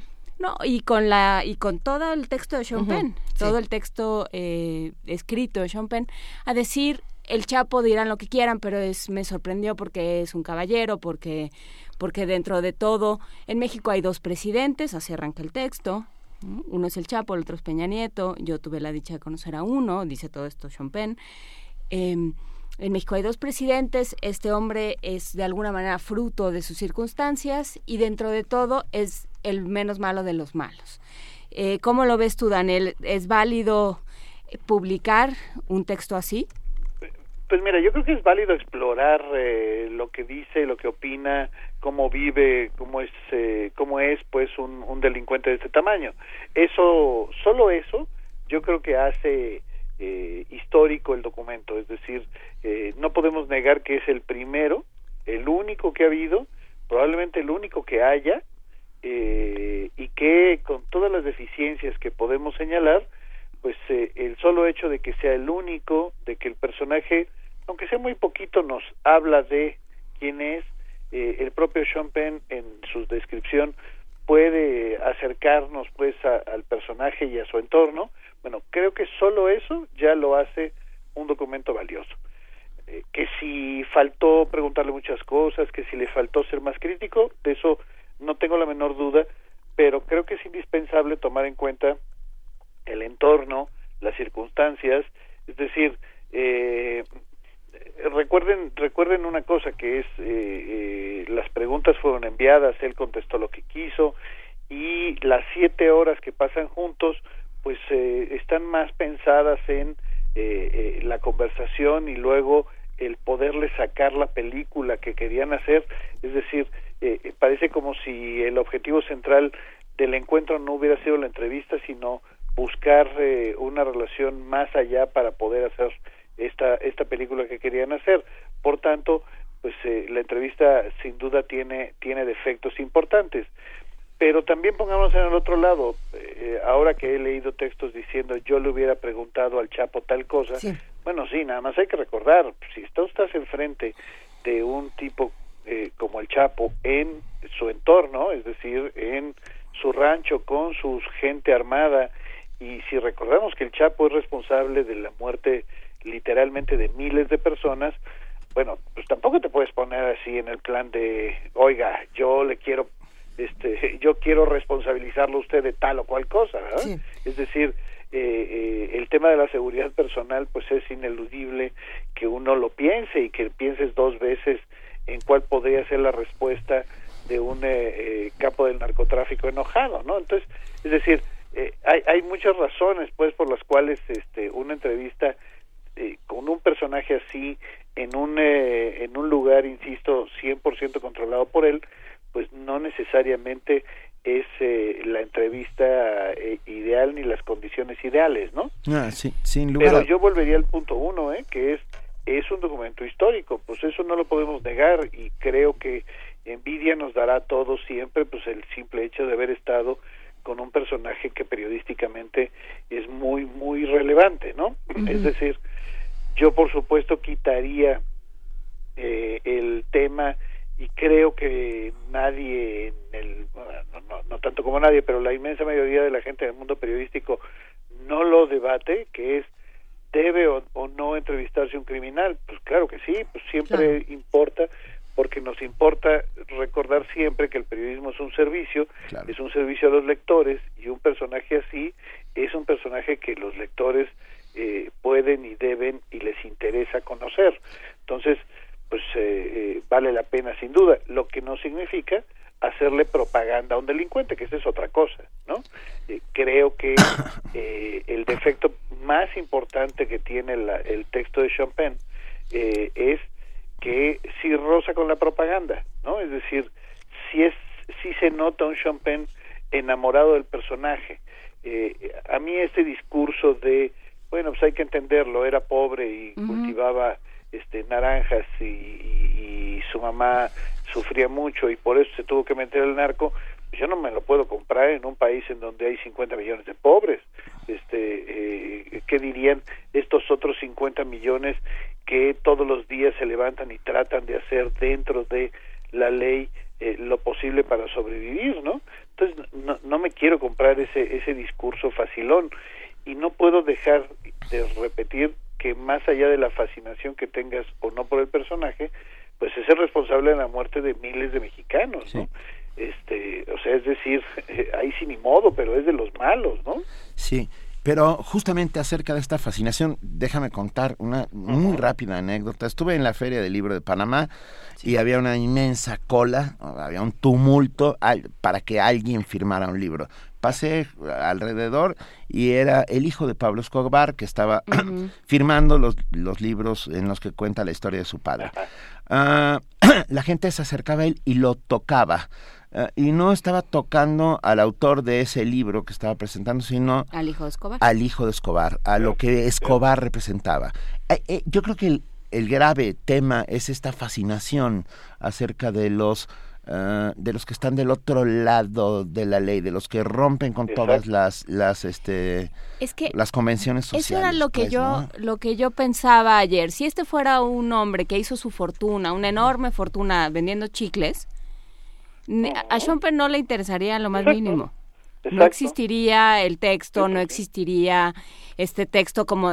pero es que es como leer eh, las memorias de una fan de One Direction toda proporción guardada para el señor Penn, o sea, pero era es es un texto de fan. ¿no? Exacto, es, que está bien padre, ¿no saben? Yo ya sé, mató un montón de gente, pero es que está bien padre. No, no, claro, o sea, es un texto eh, eh, más cercano al, en efecto a ser un fan que a ser un crítico. Pero es un texto fascinado por el ma o sea, por el hombre que, que viola las leyes. Yo creo que por el hombre poderoso, ¿no? Pero por el hombre eh, también. la trayectoria de Sean Penn, el malo que se sale con la suya. Que le, que le ha fascinado el poder, ¿no? que, que, le, que le ha fascinado, me refiero porque eh, lo hemos visto con Castro, lo hemos visto este, con eh, Chávez. Hugo Chávez, Chávez. ¿no? Es decir, sí le fascina esta parte, pero pero mira, eh, también este eh, esta fascinación eh, no es ni de lejos exclusiva de, de Sean Penn, No, es, no lo es es. una fascinación de también de los de los panameños a los que se refiere Benito, ¿no? Es decir, sí creo que eh, particularmente en América Latina, pero Penn nos demuestra que no solo en América Latina hay esta fascinación por este tipo de personajes, ¿no? Que lo hacen además no tener una mínima distancia crítica que hubiera sido indispensable para hacer un trabajo periodístico de, de mayor calidad, ¿no? Eh, todo lo que implica este narcocultura y demás, pues es, es pariente, digamos, del texto de, de Sean Penn, ¿no? Ahora que también, eh, ¿por qué tendría que ser un texto como nosotros quisiéramos que fuera, con la crítica o la profundidad que nosotros, eh, con nuestra a- con nuestra alta calidad moral, tendríamos que decidir cómo es, ¿no? Ah, Creo que hay, hay, hay algo que también tendremos que preguntarnos y, y también por ese lado, ¿dónde queda la Rolling Stone? ¿No? ¿Qué, Ah, bueno, qué es lo que más- pasa con la Rolling Stone? Nada más eh, eh, eh, diría a ver si están de acuerdo. Creo que, que, que tenemos derecho, sí, en la medida en que el periodismo es un servicio para nosotros. Es decir, nosotros sí, como claro. lectores tenemos derecho a criticar la, la, la pobre calidad de un texto de esta naturaleza, ¿no? Eh, es- creo que eso es simplemente importante de recordar porque esa es la esencia de nuestro trabajo y es quizá la diferencia fundamental entre, un tra- entre el trabajo de Sean Penn y el trabajo de cualquier periodista. Sean Penn lo hace por la fascinación que siente por el Chapo y lo hace por él. Eh, lo hace, digo, tan es así. eh, alguien, alguien tuvo el ocio de contar los párrafos este, eh, que dedica Sean Penn para contar el 60. encuentro, ¿no? Y es una barbaridad así, ¿no? 60. Exacto, son Te cuenta 60. hasta el Entonces, sillón en el que durmió y bueno, sí es interminable. Ah, yo creo que es la- más eh, eso es lo mejor de la entrevista. Sí, pues sí, no, porque la entrevista pues, no nos da mayor, eh, más carnita, ¿no?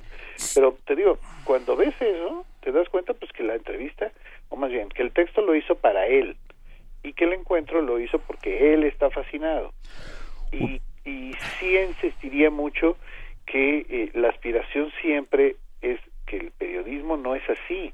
El periodismo es yo veo al Chapo porque estoy convencido de que le voy a sacar una información que le interesa a la gente y que le sirve a la gente para entender eh, eh, eh, eh, el México de hoy, por, por decirlo de esa manera, ¿no?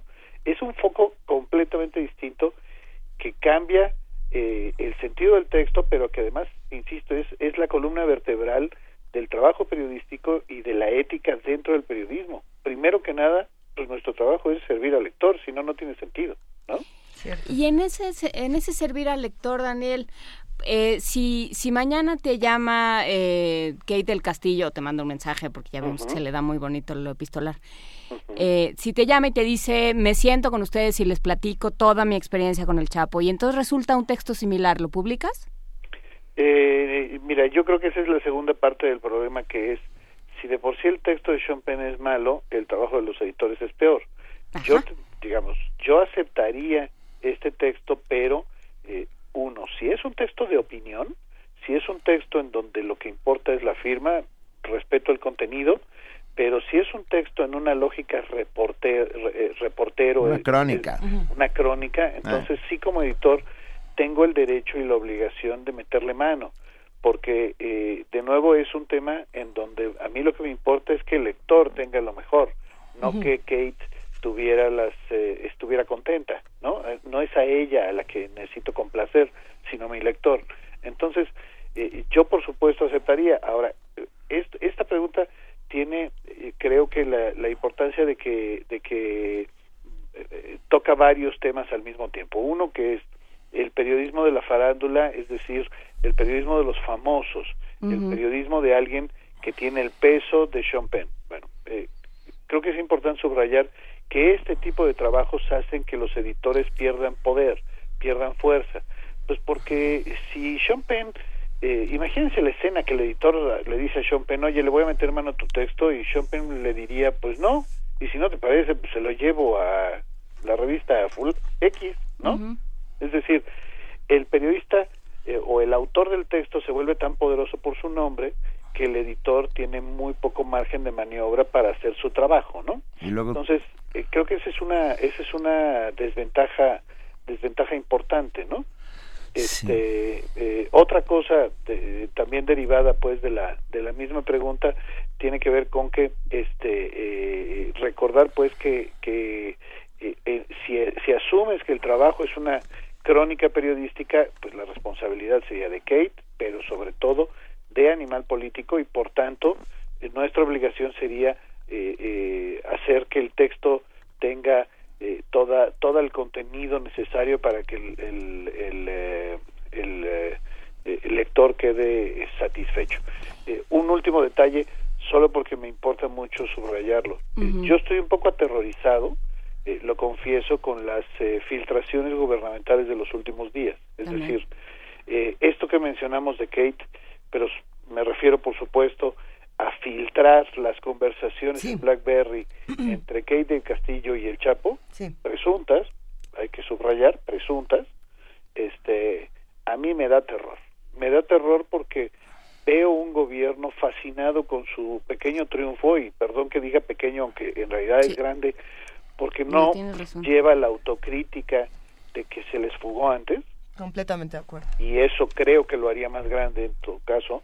Entonces, eh, un gobierno fascinado con su triunfo y que está alimentando, eh, eh, eh, digo, la, la imagen es casi ineludible, está alimentando de carroña al público vía los medios, medios que además publican de manera absolutamente acrítica irresponsable.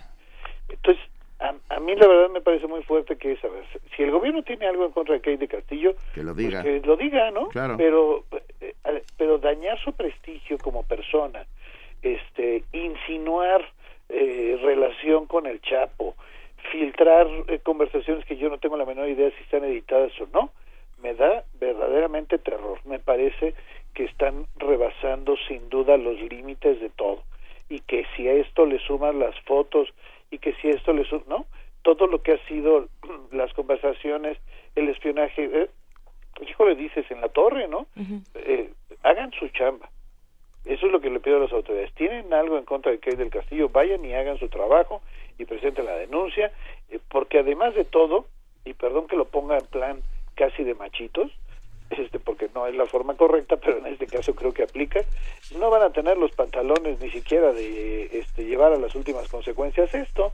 Es decir, no sería raro el escenario de que no haya ningún cargo en contra de Kate del Castillo. eh, bueno, pero eso sí, su prestigio ya, ya lo acabaron, ¿no?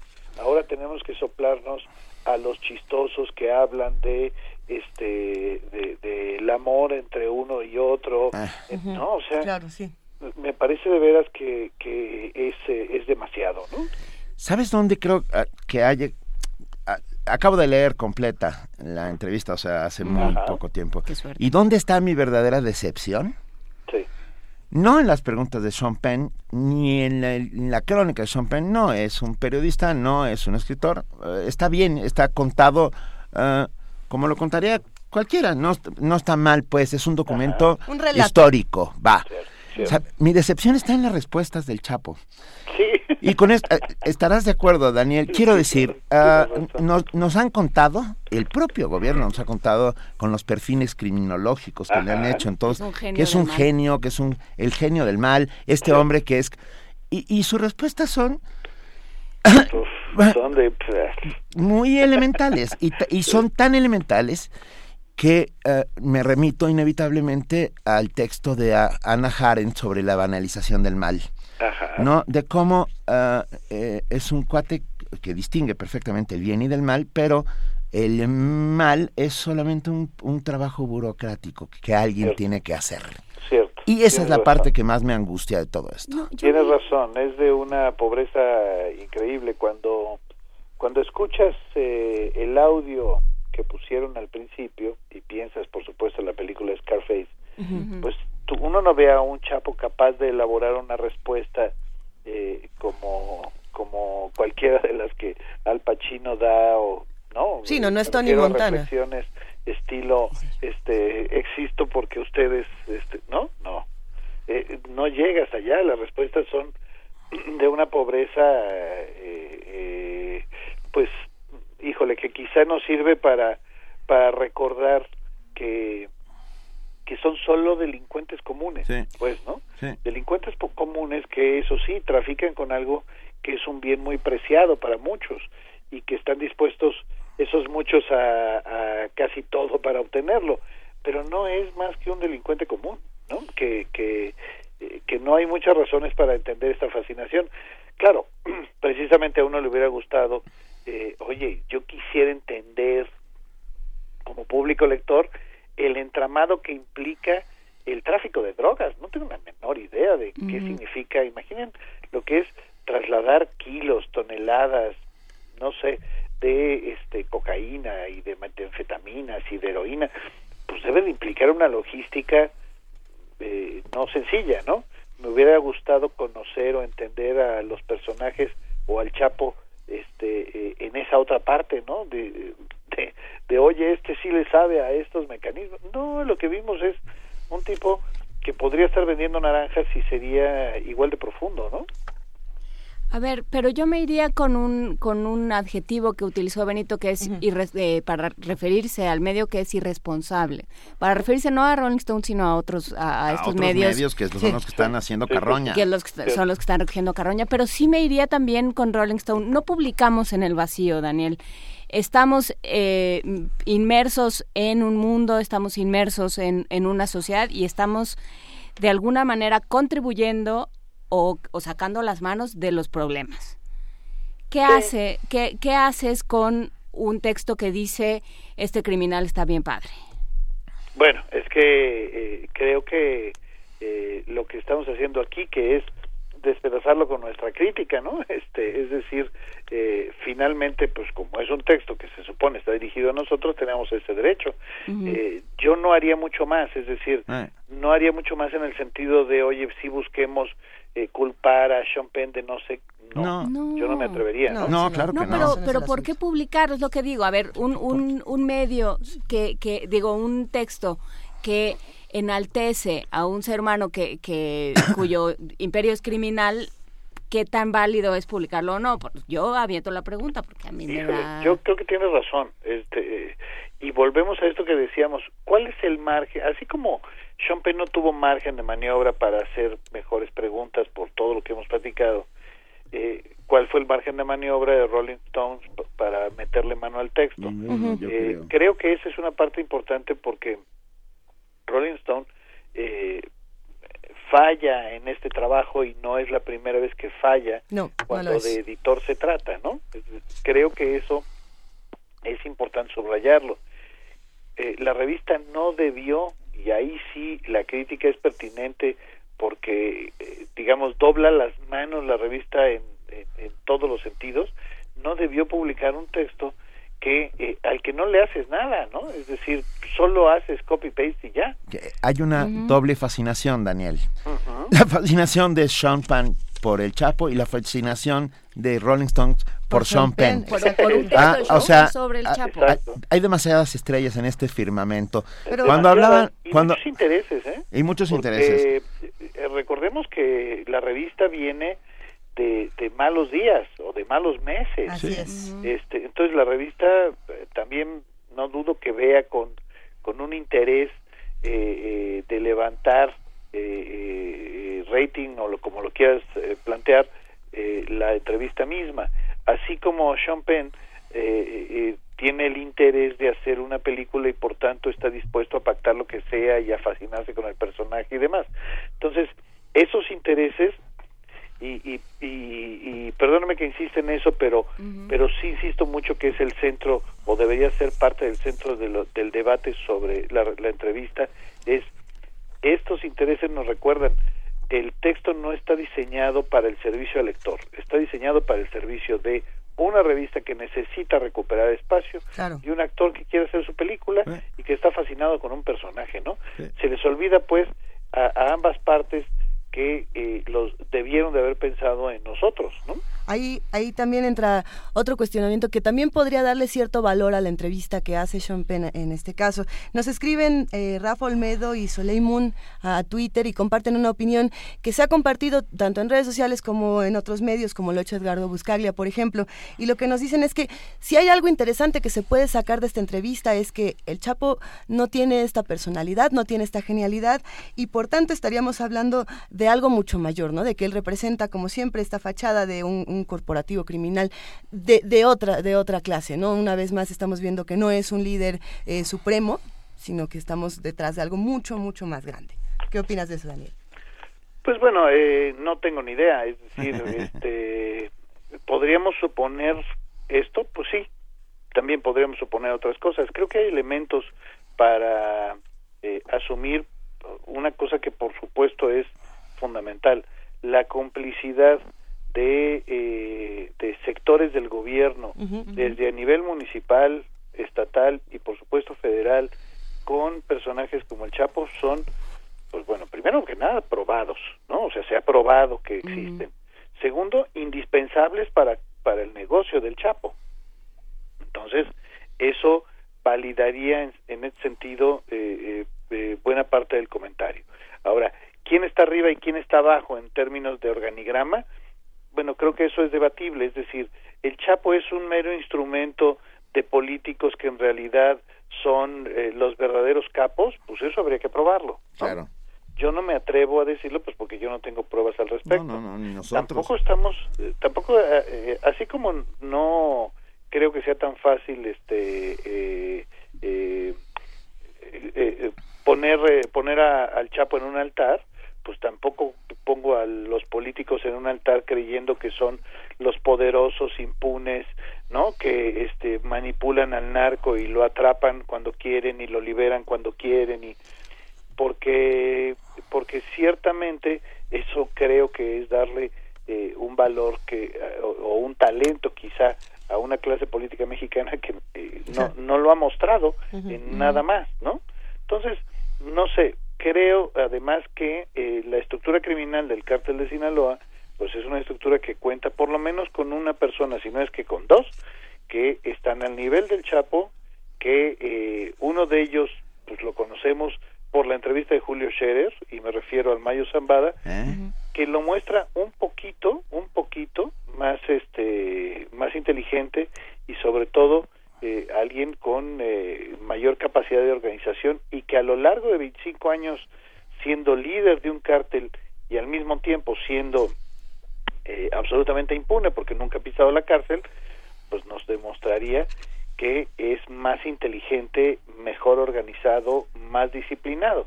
El otro es eh, José Esparragosa el Azul, que este es un personaje del que se dice que murió hace no mucho, pero que no hay ninguna prueba de que esto haya ocurrido y que, de nuevo, se le ha considerado también uno de los líderes del cártel al nivel de, del Chapo Guzmán, que hacen, insisto, que cada uno tenga funciones, eh, responsabilidades, eh, talentos, pues que los han aplicado en este tema, ¿no?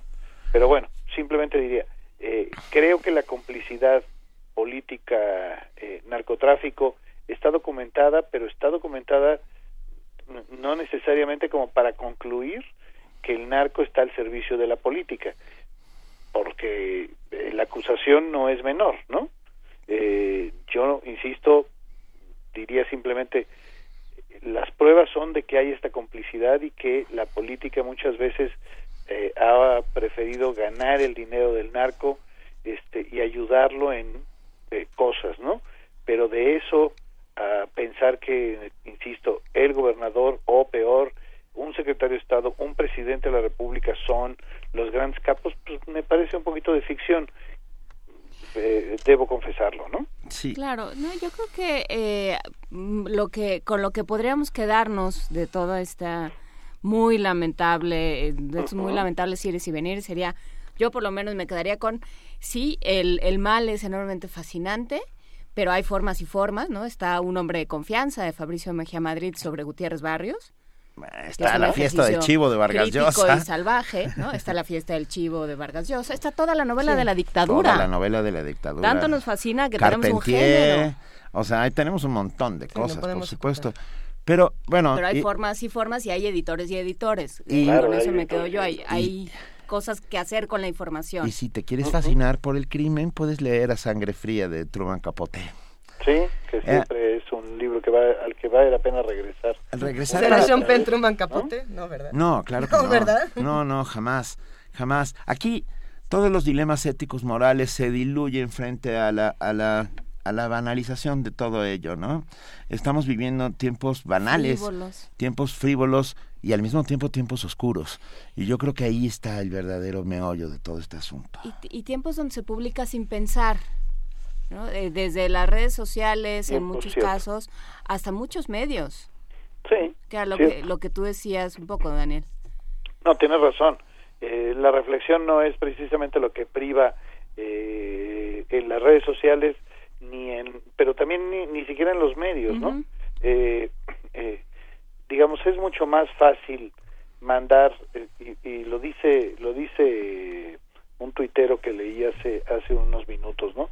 Eh, es más fácil mandar los mensajes de Kate del Castillo a la portada de un periódico que los 17 desaparecidos de Arcelia Guerrero, Por supuesto, Que, que, eso sí es un tema gravísimo. Bueno, que, que es un tema de terror. De terror. Ya habrá otra oportunidad para hablar pero, al respecto, pero Arcelia, imagínense, es mi tierra.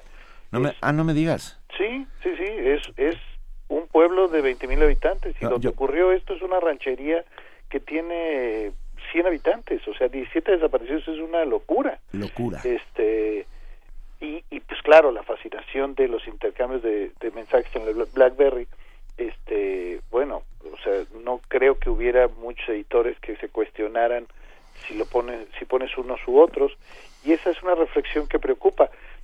Mira, yo diría, sin, sin evidentemente eh, haber estado presente, porque no, no tendría por qué haber, eh, haber estado yo presente en esto, pero hubo una reflexión, pregunto, hubo una reflexión ética eh, en, el, en el periódico, en este caso en Milenio, pero no solo en Milenio, sino antes en Universal y antes en otros medios, sobre lo que significaba publicar o no un trabajo como eh, eh, la reproducción de un diálogo o de un presunto diálogo entre Kate del Castillo y este y el Chapo ojalá lo hubiera habido. Y si la decisión fue hagámoslo pues se podrá debatir pero me temo que no lo hubo y esa parte preocupa. No nos estamos tomando la pausa como para poder hacer la reflexión de, oigan, lo que estoy haciendo está bien o está mal. ¿Estoy sirviéndole a las autoridades o estoy sirviéndole a los lectores? ¿Estoy reproduciendo de manera crítica algo que ni siquiera sé si es cierto o no, sin atribuirlo claramente a una fuente? Es decir, eh, hemos leído en estos días el fuentes bien informadas, híjole, hasta la saciedad. Y esto si bien es cierto que las fuentes bien informadas son una herramienta legítima para hacer periodismo bajo ciertas condiciones, pues el otro lado de la moneda es que primero eh, les aceptamos el no identificarlos eh, ni siquiera eh, en términos de dibujar de dónde son, no me refiero a poner nombre y apellido, sino de decir son fuentes bien informadas de la Procuraduría General de la República, por, por poner un ejemplo, sino además nos volvemos los reproductores acríticos de lo que nos están diciendo. Entonces todo es el informe de inteligencia que en realidad no es un papel, sino un funcionario que nos dice lo que quiere que publiquemos y nosotros lo publicamos eh, eh, eh, prácticamente textual, ¿no? Entonces esa parte preocupa que en estos días los medios, este, con, en, en aras de obtener un poco más de información que su competidor, estamos, y, eh, por supuesto hablo en primera persona del plural, eh, estamos dispuestos a publicarle casi cualquier cosa a las autoridades. Esto no puede ser así.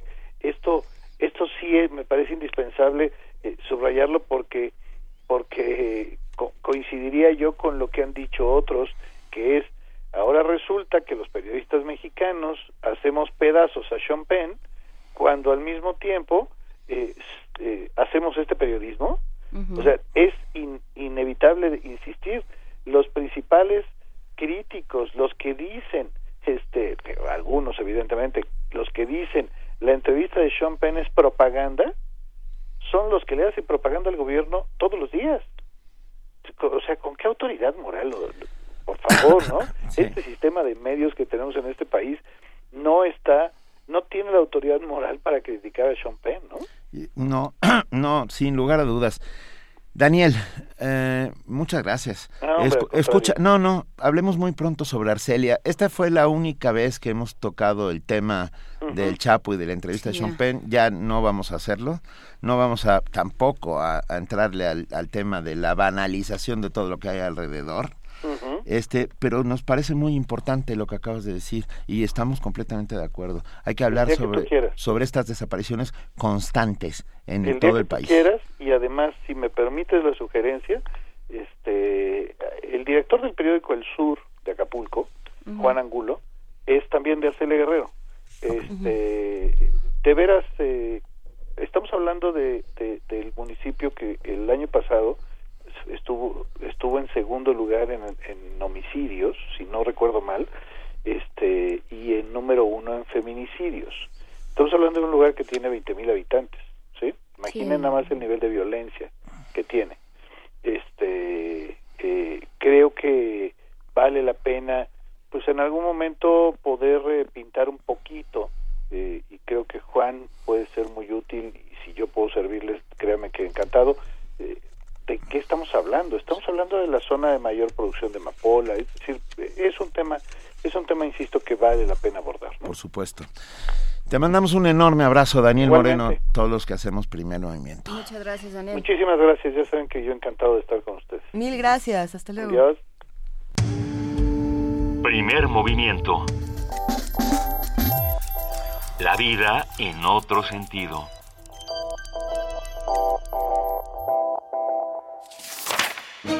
Millones de páginas solicitan cientos de ojos que las supervisen. Buscamos estudiantes bibliófilos que quieran ser becarios en nuestro equipo de trabajo.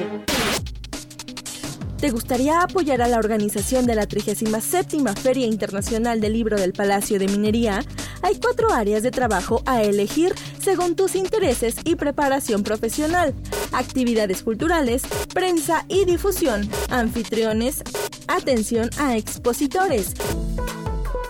Consulta las bases y requisitos en filminería.unam.mx filminería.unam.mx.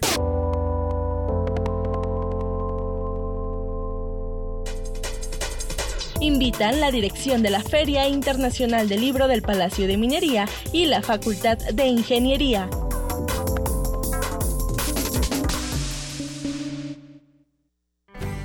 En el Partido Nueva Alianza no solo hablamos de equidad de género, predicamos con el ejemplo somos 50% de mujeres participando, aportando y proponiendo para mejorar nuestro país. Es hora de incluirnos en todos los espacios en los que podemos hacer una gran diferencia. En nuestras decisiones, propuestas e iniciativas, las mujeres se escuchan. Movimiento de Mujeres Nueva Alianza. Nuestra universidad es semillero del talento mexicano algunas semillas germinan solas, pero otras necesitan apoyo. Hola, mi nombre es Adriana Ibet Sosa Bonilla, tengo 25 años, estudio la licenciatura de Trabajo Social, estoy en el tercer semestre y gracias a Fundación UNAM por el apoyo nutricional que me brindó, tuve mejor rendimiento académico. Fundación UNAM becó a más de 50.000 alumnos durante 2014. Súmate, entra a www.funam.org.mx para descubrir cómo. Con tus donativos hacemos posible lo imposible. Qué bien se siente regresar a la universidad un poco de lo que nos ha dado. Fundación UNAM.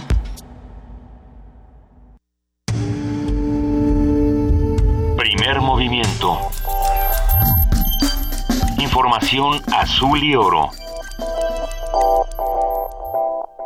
Estamos revisando todas las sugerencias que mandaron para Poesía Necesaria esta mañana. Tenemos varias y queremos agradecerles. Eh, por ahí ya se asomó Auden, ya se asomó también Salvador Novo, que, es el aniversario de, su fallecimiento. Vamos a ir platicando de todo esto, pero por lo pronto es momento de que nos vayamos a nuestro corte informativo de las 9 de la mañana y le damos de nuevo la bienvenida a nuestra compañera y amiga Elizabeth Rojas. Buenos días, Elizabeth. Hola, Luisa, Jorge buenos días de nuevo.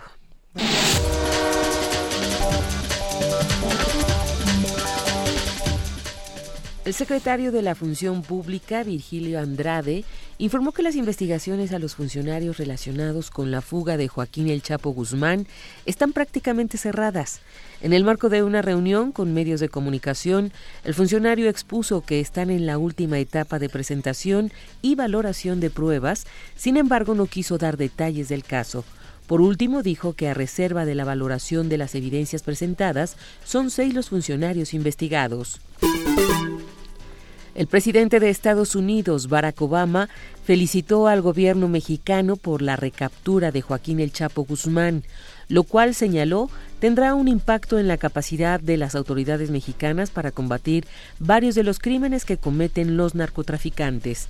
Cabe señalar que tras la recaptura del Chapo en Los Mochis, Sinaloa, se activó el proceso de extradición a Estados Unidos, donde enfrenta cargos por tráfico de drogas y lavado de dinero en seis distritos judiciales por lo que varios diarios estadounidenses como The New York Times aplaudieron la recaptura y pidieron la extradición inmediata del capo a Estados Unidos. El gobernador de Morelos, Graco Ramírez, declaró que el edil de Tlalquintenango, Enrique Alonso Plasencia, está señalado como cercano a grupos delictivos.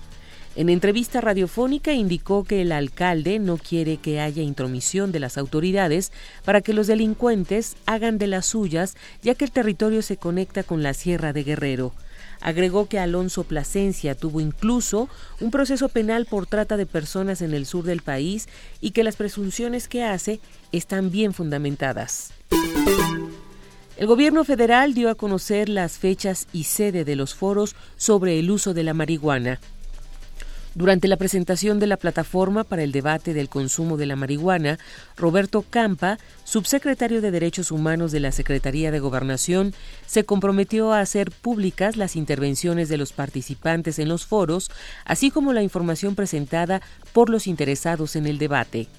Los propósitos de la plataforma son, primero, poner a disposición del público información sobre la, la legislación nacional e internacional sobre eh, el, uso, el consumo de la marihuana. Lo que estamos en este momento subiendo en la plataforma es la información de 14 distintas legislaciones de 14 países y de tres estados de la eh, Unión Americana, de los Estados Unidos. El primer foro de discusión se realizará el 26 de enero en Cancún, Quintana Roo, con el tema de salud pública y prevención en Cancún. En información internacional, la Organización Internacional de Migraciones apoya solución a la crisis de migrantes cubanos varados en Costa Rica. Un primer grupo de 180 migrantes económicos cubanos partió este martes de Costa Rica con asistencia de la Organización Internacional para las Migraciones, la OIM, como parte de un plan piloto para encontrar una solución a la crisis migratoria de miles de isleños varados en ese país. La OIM informó en la sede de Naciones Unidas en Ginebra que los migrantes salieron legalmente en vuelos comerciales pagados por ellos mismos. Joel Milman es el portavoz de la OIM en Ginebra. Estamos ayudando a los cubanos a cruzar América Central. La evacuación empezó esta mañana, precisó el portavoz. Según la OIM, en este primer grupo los migrantes partieron rumbo a México vía El Salvador y Guatemala. Una vez en México, deberán buscar por su cuenta cómo llegar a Estados Unidos. La OIM anunció además que a partir del 18 de enero, representantes de los gobiernos de Costa Rica, El Salvador, Guatemala Y México evaluarán la aprobación de un programa definitivo que facilite el retorno digno de los cubanos varados en Costa Rica. La crisis migratoria surgió tras la salida masiva de cubanos de su país por temor a que el restablecimiento de las relaciones diplomáticas haga que Estados Unidos elimine la ley de ajuste cubano que otorga grandes beneficios migratorios a esos nacionales.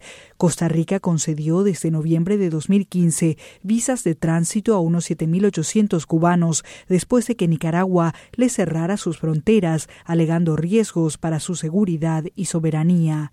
Rocío Franco, Naciones Unidas, Nueva York.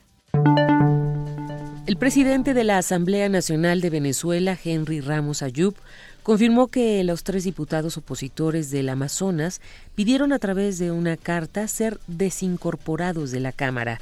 En entrevista con CNN en español, Ramos Ayub anunció que la decisión de los opositores es para defenderse judicialmente y evitar que el Tribunal Supremo de Justicia haga nula la actividad de la Asamblea.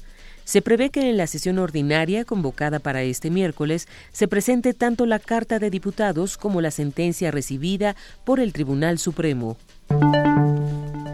El presidente del gobierno en funciones de España, Mariano Rajoy, está dispuesto a hablar con las fuerzas políticas que comparten los grandes planteamientos básicos constitucionales y forjar un pacto de gobierno amplio para poner en marcha las grandes reformas que necesita el país los próximos años.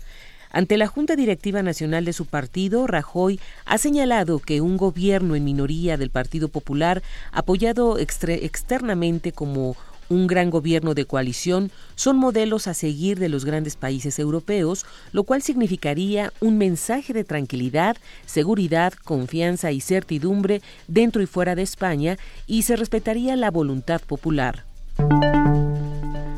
Uno de cada cuatro niños en zonas de conflicto no va a la escuela, alerta UNICEF. Casi 24 millones de niños que viven en zonas de conflicto en 22 países no pueden ir a la escuela, poniendo en peligro su propio futuro y el de sus sociedades, advirtió este martes el Fondo de Naciones Unidas para la Infancia.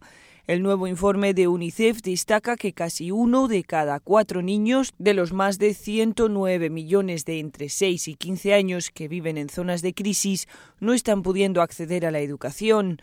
En conferencia de prensa en Ginebra, el portavoz de UNICEF resaltó qué países están viendo más afectados por este problema.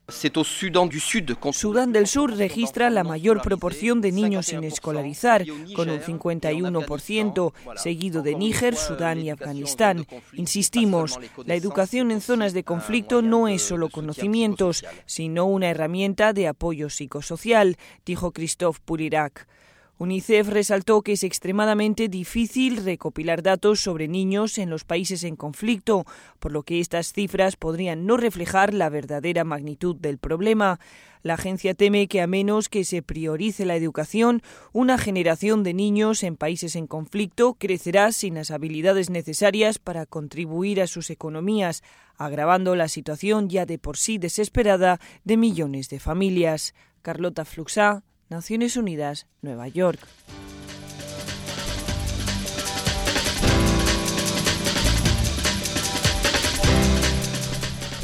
Mil gracias Elizabeth Rojas por este corte informativo de las 9 de la mañana. Te deseamos un gran día lluvioso y nos escuchamos mañana. Gracias igualmente para todos. Buen día. Gracias.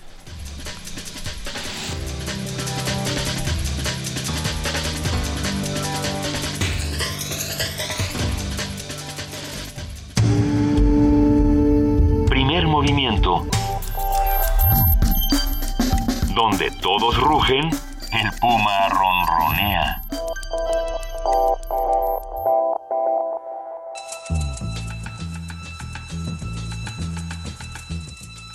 Es hora de poesía necesaria.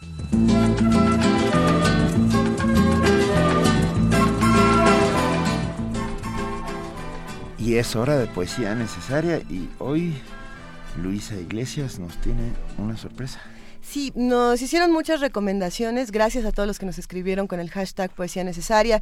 Por ahí Javier Ramírez Amaro nos recomendó a Neruda, también nos recomendaron, nos han recomendado muchas cosas, nos dijeron que es el aniversario del fallecimiento de Salvador Novo, también por ahí Oro Libro nos escribe y nos dice que por qué no leemos algo de W. H. Auden. Ustedes recordarán este autor eh, interesantísimo este autor británico Winston Hugh Auden, que es muy conocido de entrada porque tiene una poesía muy dura y también porque entre otras muchas cosas él, se casa con la hija de Thomas Mann, él, él, es homosexual y se casa con la hija del novelista Thomas Mann para sacarla de, de, esta Alemania nazi, ¿no? Entonces, bueno, hay, hay muchísimo que decir del autor, les recomendamos muchísimo que consulten su poesía en los materiales de lectura de la UNAM donde están traducidos por Guillermo Sheridan, ahí, ahí hay unas traducciones muy interesantes pueden encontrar otras en internet. Esta mañana vamos a compartir el blues del refugiado.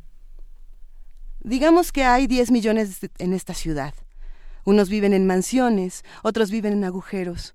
Con todo, no hay lugar para nosotros, querida, no hay lugar. Alguna vez tuvimos una patria y nos pareció justo. Mira en el atlas y ahí la encontrarás. No podemos ir a ella ahora, querida, no podemos ir. En el cementerio del pueblo hay un árbol viejo que año con año florece nuevamente. Los viejos pasaportes no hacen eso, querida. Los pasaportes viejos no. El cónsul golpeó la mesa y dijo, Si no hay pasaportes están oficialmente muertos. Pero aún vivimos, querida, aún estamos vivos. Fui a un comité. Me ofrecieron una silla. Me pidieron cortésmente que volviera en un año. Pero ¿a dónde iremos hoy, querida? Hoy a dónde iremos? Fui a un mitin público. El orador se puso de pie y dijo, si los dejamos entrar se robarán el pan. Hablaba de nosotros, querida, hablaba de nosotros. Creí oír el estruendo de un trueno en el cielo. Era Hitler en Europa diciendo, deben morir.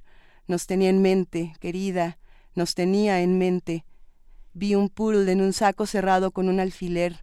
Vi una puerta abierta para que entrara el gato. No eran judíos alemanes, querida, no eran judíos alemanes. Bajé a la bahía y me paré junto al muelle. Vi nadar a los peces como si fueran libres, a cinco metros de mí apenas, querida, a cinco metros de mí. Crucé un bosque, vi a las aves en los árboles. No tenían políticos y cantaban a placer. No era la raza humana, querida, no era esa raza. Soñé que vi un edificio con mil pisos de altura, mil ventanas y mil puertas. Ninguna era nuestra, querida, ninguna era nuestra. Me detuve en la pradera entre la nieve que caía. Diez mil soldados marchaban de aquí para allá, buscándonos mi vida, buscándonos a ti y a mí. La mesa del día.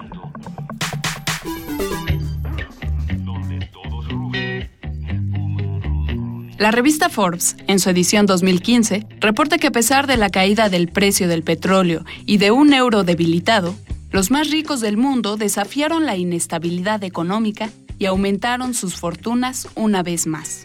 Se trata de 1.826 multimillonarios con un patrimonio neto total de 7.05 billones de dólares, frente a los más de 3.500 millones de pobres.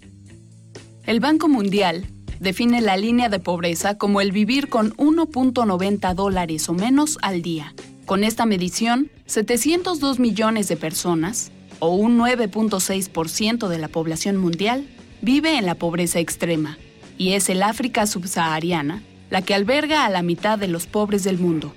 Ante esta realidad, la Asamblea General de la ONU adoptó la Agenda 2030 para el Desarrollo Sostenible, un plan de acción a favor de las personas, el planeta y la prosperidad, elaborado con la intención de fortalecer la paz universal y el acceso a la justicia pues, según reconocieron los países miembros de las Naciones Unidas en una resolución, el mayor desafío del mundo es la erradicación de la pobreza, y sin lograrla, no puede haber desarrollo sostenible.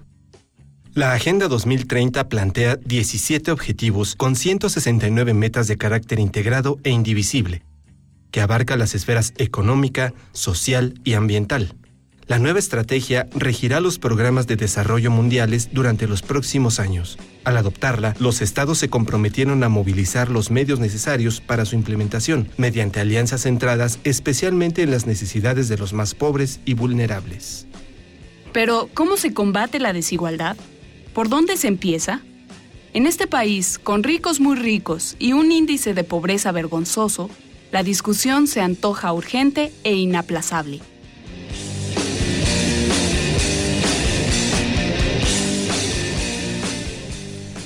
Los indígenas en México, 6.8 millones según el Censo de Población y Vivienda del INEGI de 2010, son los más afectados por la desigualdad que se vive en este país.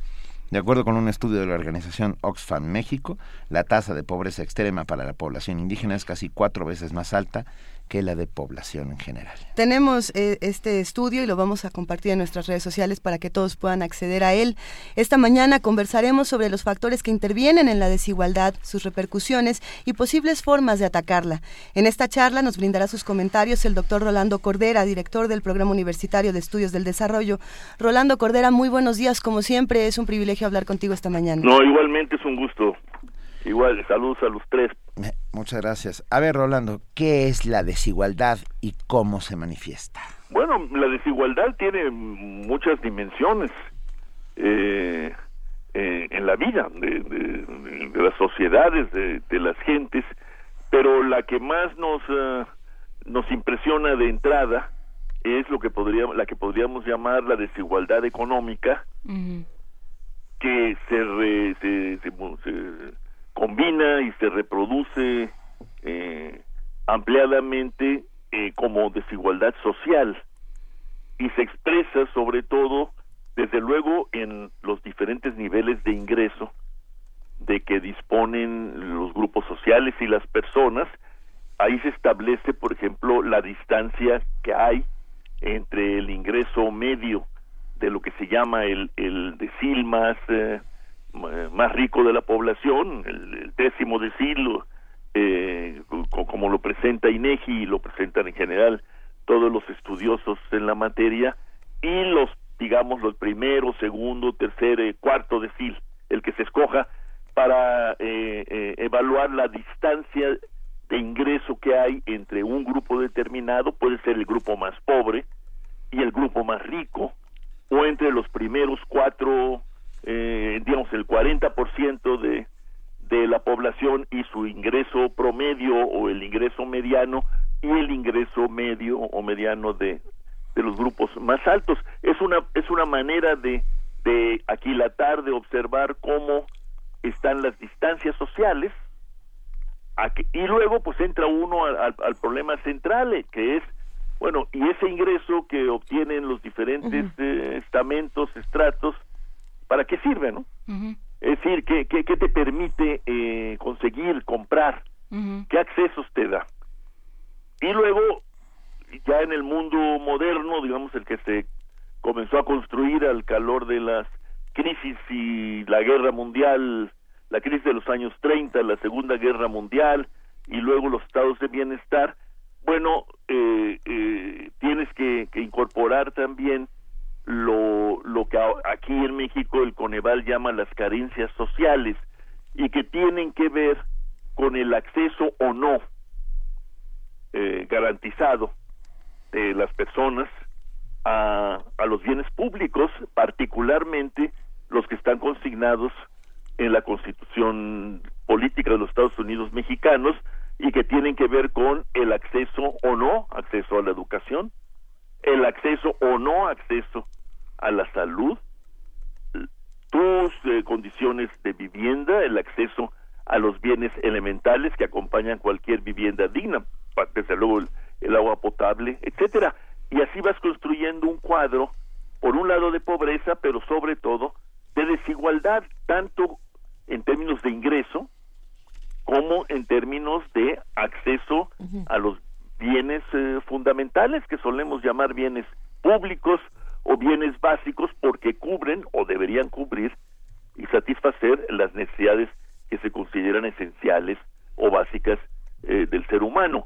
Claro, en todo esto interviene pues eh, una serie de convenciones, ¿no? A la que llegan los expertos, los dirigentes políticos. Eh, un ejemplo de esta convención que pretende ser ahora una convención planetaria es la que ustedes acaban de mencionar, ¿no? Que es el, el acuerdo logrado en la Secretaría General de la ONU respecto de lo que sucederá a las llamadas metas del milenio. que ahora son las metas del desarrollo eh, sustentable. De alguna manera, eh, todos estos eh, índices, este índice de desigualdad es una radiografía, no sé si estés de acuerdo conmigo, Rolando, de lo que es, de cómo está un país, de cómo se entiende un país y a qué, y a qué le da, a, qué, a, quién, y a, quién y qué privilegia, ¿no? Así es, bueno, lo, lo interesante de, del tema es que por diversas razones, no, no los quiero quitar el tiempo, pero a las que hay que atender en otro momento quizás, eh, eh, eh, la cuestión de la igualdad y la desigualdad se convirtió en un tema central de preocupación, no solo para países como el nuestro, subdesarrollados, como les llamábamos antes, en desarrollo o emergentes, como suele llamárseles ahora, Sí, habría que ver a dónde estamos emergiendo. Ahí estaba, ahí estaba siempre presente el tema de la desigualdad, porque había pues enormes distancias de tipo cultural y de organización económica y social en los orígenes de nosotros, ¿no? Muchos campesinos que pues realmente vivían en la subsistencia o casi, no tenían empleo seguro, pocos trabajadores formales organizados, poca industria, etcétera, pues lo que era el, el cuadro clásico del subdesarrollo, y ahí aparecía la desigualdad como algo evidente, como algo cotidiano. Eh, para nosotros la desigualdad siempre estaba en la dimensión norte-sur, ¿no? Las montañas del sur, los campesinos pobres y, como ustedes dijeron también, los grupos étnicos, los indígenas, ¿no? Pero ahora, eh, después de, de mucha investigación y del gran crack de 2007-2008, pues el propio presidente Obama decretó a la desigualdad, dijo él, la, como la cuestión decisiva de nuestro tiempo, insistiendo en que lo que hagan o no o dejen de hacer las naciones avanzadas en esta materia marcará su propio futuro. Entonces podemos decir ahora que la desigualdad se ha convertido ya en un tema universal. y, y la discusión es, desde luego, si nunca terminará, es por qué esta desigualdad, por qué resurge, después de que fue abatida por décadas, después de, los años 30, gracias al estado de bienestar, el pleno empleo, etcétera, ¿por qué se concentra de esta manera, como ustedes lo reseñaron, utilizando a la revista Forbes, que no necesariamente es muy digna de crédito, pero en fin, esa es otra, es otra discusión. Eh, pero nosotros no tenemos, bueno, no hacemos malos quesos, como se dice, ¿no? Tenemos las, las super grandes fortunas reconocidas por Forbes y por cualquiera, ¿no? en México. Claro. Bueno, la cuestión ahora es dilucidar con claridad de dónde viene este resurgimiento de la desigualdad que empieza con toda fuerza a partir de los años 70 del siglo XX y se apodera del mundo a fin de siglo y la primera década eh, de, de, del actual. Y luego, si se puede o no corregir. La evidencia histórica dice que sí se puede corregir algunas teorías, por ejemplo la que cultiva Piketty, que es uno de los principales eh, nombres de referencia para abordar, estudiar y entender eh, la cuestión, nos dice que aquello fue un accidente histórico y que la tendencia de este tipo de organización económica que llamamos capitalismo es a la concentración.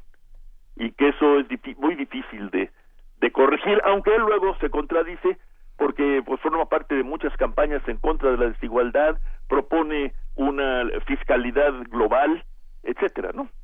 Pero en eso estamos, estamos en un ya no en un interregno, porque creo que hasta los hombres de las nieves, ¿no? De Davos, eh, eh, eh en, vez de pensar en Thomas Mann, pues han tenido que, que, adentrarse al, a la cuestión esta de la desigualdad y dedicaron, no sé si una o dos sesiones de sus reuniones anuales a discutir y a, y a, y a pensar en el tema, ¿no? sí es ya un tema universal. Yo esperaría que fuera ya en nuestro, en el caso nuestro, un tema nacional de primera importancia. No creo que se haya logrado, porque la nuestra se ha vuelto no solo una sociedad muy desigual, que en realidad siempre lo ha sido, sino una sociedad eh, con una sensibilidad por parte de sus élites respecto de pobreza y desigualdad que me atrevería a calificar de inaudita. Un país que viene de revoluciones, que incluso tiene un instituto dedicado a estudiarlas, cuya constitución se origina después de una tremenda guerra civil, etcétera, eh, se ha dedicado en los últimos lustros a negar lo más elemental y es que no se ha podido superar de manera significativa los índices más elementales de desigualdad y que la pobreza sigue con nosotros y ahora no solo es rural, como acostumbrábamos a verla, sino es eh, eminentemente urbana, ¿no?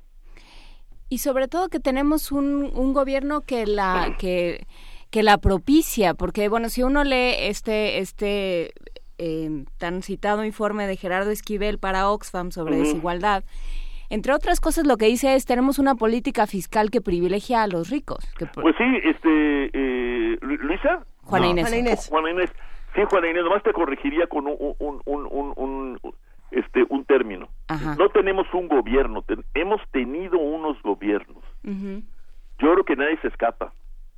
Y, y, y, lo más significativo de esta insensibilidad interconstruida, ¿verdad?, que, que define la política mexicana en el fondo, es que cuando este gobierno intentó unas medidas que muchos consideramos tímidas, aunque positivas, en materia de reforma fiscal, pues le cayeron encima los ricos y los no ricos, eh, los periodistas, los analistas, todo Dios estuvo en contra de la reforma fiscal, a la que ahora le, le, le, incluso han querido eh, eh adjudicarle el, el, estancamiento económico del país y, y, demás cosas, ¿no?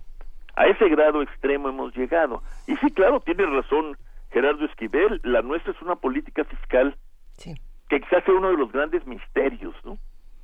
Realmente es muy difícil explicar cómo un país de este tamaño y con estos problemas puede mantener una fiscalidad como la que mantiene. Rolando, me gustaría preguntarte sobre la relación que existe entre la desigualdad y la explotación. Eh, ¿Qué es lo que pasa cuando, cuando hablamos de desigualdad y estamos quizá invisibilizando también todo este lado de la explotación que vienen de la manita? Bueno, mira, le, eh, podríamos decir que en la explotación eh, del hombre por el hombre está pues el, el huevo de la serpiente digamos, e, el origen de la desigualdad eh, moderna. ahí está, aun cuando eh, a partir de ahí pues habría que, que, empezar a discutirlo. La desigualdad de la que hablaron los estudiosos de la revolución industrial y del siglo XIX, particularmente eh, Carlos Marx, es la misma de hoy, sí, en muchos lugares del mundo, en donde se pagan salarios miserables, por debajo incluso de los mínimos que nosotros hemos conocido. Eh, pero por otro lado, pues eh, los propios trabajadores desde el siglo XIX, movilizados con conciencia de clase o sin ella, con reclamos políticos o reclamos sociales, y luego las crisis que ha sufrido el mundo, pues cambiaron el panorama, ¿no? Y sí, debemos seguir hablando de explotación, no, no, no se trata de invisibilizarla. Claro. Pero yo, bueno, por lo menos, eh, supongo que que, que habrá muchos que no estén de acuerdo conmigo. Yo no creo que la explotación de hoy sea la misma que la explotación que estudió Carlos Marx y que estudiaron los, incluso los llamados socialistas utópicos, como él los los, este, los calificaba. Creo que el mundo ha cambiado mucho gracias a la política, gracias a la movilización y en los últimos 40 o 50 años cambió gracias también a la democracia y a su expansión como un sistema de derechos. ¿no? Perdón. El gran problema que tenemos es el último tercio, ¿verdad? Que es cuando la desigualdad se reconfigura y se vuelve otra vez un fenómeno central. ¿no? Sí, perdón, Benito. No, perdón, Rolando. Eh, no, me quedé pensando en el trabajo esclavo que se sigue haciendo en grandes corporativos donde se paga un centavo por hora a, a, niños pakistaníes, indios, eh, de, africanos para coser balones o, camisetas. A, mí me parece que estamos en el pleno siglo XVIII. Ahí sí. ¿eh? Ahí sí, ahí, ahí ni siquiera están. A veces uno, uno cuando ve esos panoramas dice, ni siquiera las leyes, famosas leyes de pobres, ¿no? De, de, del Reino Unido. Tienes razón, y, y, y los últimos eh, años y meses, eh, tú seguramente estás pensando en eso, ha habido investigación, vamos a llamarla científica, y desde luego investigación periodística, revelando estas situaciones a las que tú haces referencia. La diferencia con respecto al 18 es que, por ejemplo, cuando se puso en evidencia este régimen cuasi esclavista, ¿no? De salarios de hambre en el caso de Nike, ¿te acordarás? Por ejemplo, Hubo una formidable campaña en Estados Unidos contra Nike, que la obligó a cambiar de alguna manera eh, el régimen económico que del que se, que se beneficiaba allá en el en el extremo oriente, ¿no? Algo algo le ha pasado a Apple también en China, ¿no? Sí. sí. Eh, etcétera. O sea, la, la diferencia es que hay, en términos universales, de los planetarios, hay mucha más conciencia y, y a pesar de todo, mucha más capacidad de acción. Y yo en eso, pues, este, tiendo a, a centrar, pues, mi- mis magras y menguadas esperanzas, ¿no? Pero, a ver, se hablando de- mantiene la conciencia y se mantiene la actividad y eso, pues, puede abrir brechas, ¿no? Sí, pero hablando de magras y men- menguadas esperanzas, que ya sería como el, nuestro escudo de armas, este, ¿qué hacemos en este país, digamos? O sea, si tenemos un, un régimen fiscal que no sirve, unas políticas públicas que no están funcionando, un sistema de, de seguridad social eh, tambaleante, todo esto, ¿por dónde se empieza, Rolando? Mira, se empieza, en el caso nuestro, por no perder la memoria. Ustedes citaron el trabajo de Esquivel, que, que recorrió los medios, las incluso programas de televisión, eh, los periódicos, y se olvidó. ¿Alguien, tú recuerdas que algún diputado haya mencionado el trabajo de Gerardo No. en la discusión sobre el presupuesto? No. Estoy seguro que nadie. No. El Coneval, que es un organismo técnico de super primer orden, ejemplar en términos internacionales incluso, nos presentó un informe eh, tremendo el año pasado sobre la, cómo ha evolucionado la pobreza para mal y cómo la desigualdad por lo menos se ha mantenido como estaba, habiendo crecido un poco, de acuerdo con el, el, el tristemente célebre coeficiente de Gini. Eh, eh, ¿Tú crees que eso, esos datos, esa información fueron eh, utilizados por algún grupo parlamentario, algún legislador, para decirles, oigan señores, hablemos más en serio, ¿no? No hablemos nada más de recortes por recortar. Revisemos, como ustedes dicen, la política, la política pública. Yo, yo diría, antes de hablar de eso, hay que volverlas públicas, estas políticas que no lo son, ¿no? También. Pero en fin, ya aceptamos los términos. Pero ese es el primer paso, mantener la memoria, ampliar la conciencia y hacer un gran esfuerzo público por convertir estos temas en eso, en temas públicos que, que agudizan la conciencia o por lo menos nos vuelven conscientes de la enorme imperfección y estoy estoy cayendo en, en el eufemismo, ¿no? Que, que, que tienen nuestra vida social y nuestra vida política eh, recientemente bautizada como democrática. O sea, es una tarea de, de creación de conciencia y de apoyo a todos aquellos esfuerzos de organización en la base que tienen como punto de partida, se reconozca o no, se inspiren o no en Karl Marx o ahora en Piketty, eh, pero que tiene como punto de partida, como punto de arranque, un reconocimiento elemental pero intenso de esta situación que empieza a considerarse la injusta, ¿no? Sí. que es u- u- un paso indispensable. La gente tiene que ver esto como algo que no es natural, ni está determinado por el cielo. Está determinado por un sistema político económico, yo agregaría que se puede modificar e incluso se puede soñar en cambiar. Eso es lo que hay que hacer, es, es un tema de, crea- de, de conciencia, de conciencia política, y que claro que tiene que alimentarse de una ética, ¿no? Una ética quizás renovada, como proponen pues algunos de los éticos españoles y, y norteamericanos, ¿no? Con- Conciencia política es como pedir peras al olmo, ¿no? Bueno, pero pues Pero, este, a veces bueno, da, bueno, a veces da Benito. Sí, a veces eh, me quedé pensando, somos una fábrica de pobres, eh, Rolando Cordera. 40, 50 años de proyectos asistencialistas, paternalistas, que no han logrado... El siglo mm, XIX. mm, eh, que seguimos, Sacarnos del siglo XIX. Sacarnos del siglo. XIX. No, no, ha- ¿Por qué no sirven los programas ah, de asistencia ah, o de combate Bueno, a la sí pobreza? sirven, ¿eh? ¿Sí sirven? Si no hubiera, Bueno, seríamos hubiera, 120 dada la- millones. dada la situación económica privada en México en los últimos 25 o 30 años, esto sería peor. A ver, ¿Por qué? Porque eh, lo que sí han dado estos programas, eh, que son compensatorios evidentemente, eh, les han dado un, una mínima defensa a muchos grupos pobres, muy pobres, frente al ciclo económico y su agresividad. Fíjate, es que además tenemos poca historia en esta materia, pero la podemos usar. Empezaron a medir eh, modernamente, vamos a llamarle así, la pobreza, si no me falla la memoria, en 1992. En 1995 vino una caída económica estrepitosa en México. El resultado de la famosa eh, error de diciembre o la crisis del tequila, o como le quieran llamar, o el pleito en las, en, las cumbres. Y se cayó la economía más del 6% o 6%. Y la pobreza, vean ahí están los, los datos históricos de, de Coneval, la pobreza se fue arriba, ¿no?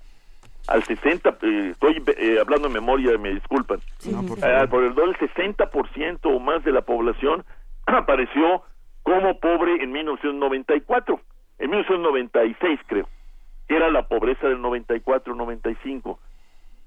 Y luego han seguido pues la, gran crisis del 2007-2008 y ya la pobreza no creció eh, en esa magnitud y con esa intensidad, en buena medida porque a diferencia de lo que ocurrió en 94, 95, después el gobierno pues se sintió obligado a inventar eh, progreso, lo que se llamó luego oportunidades y ahora le pusieron prospera, ¿no?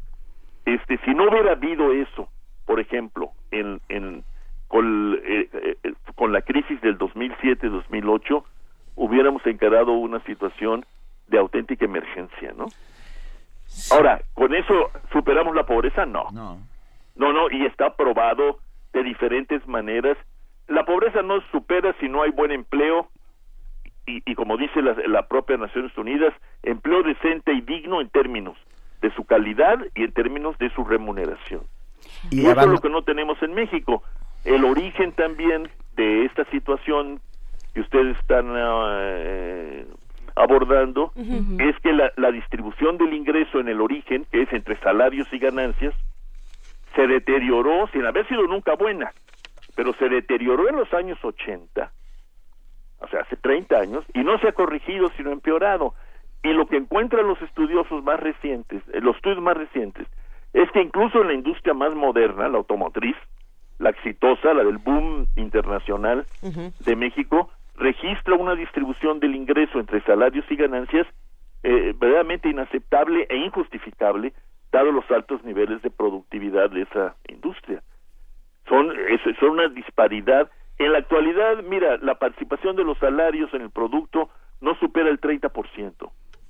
Llegó a ser del 40% en los 70. En, en la actualidad, en donde ha, habido tanta desigualdad, en, en, en, los países avanzados, la participación del, del trabajo en el producto ronda va entre el 50 y el 60%. Entonces, esto eh, eh, eh, nos habla, ya ustedes han estado hablando del 18 y el 19, ¿sí? De escenarios de la revolución industrial en materia de relaciones industriales, ¿no? Esa es la, la realidad. ¿Por qué?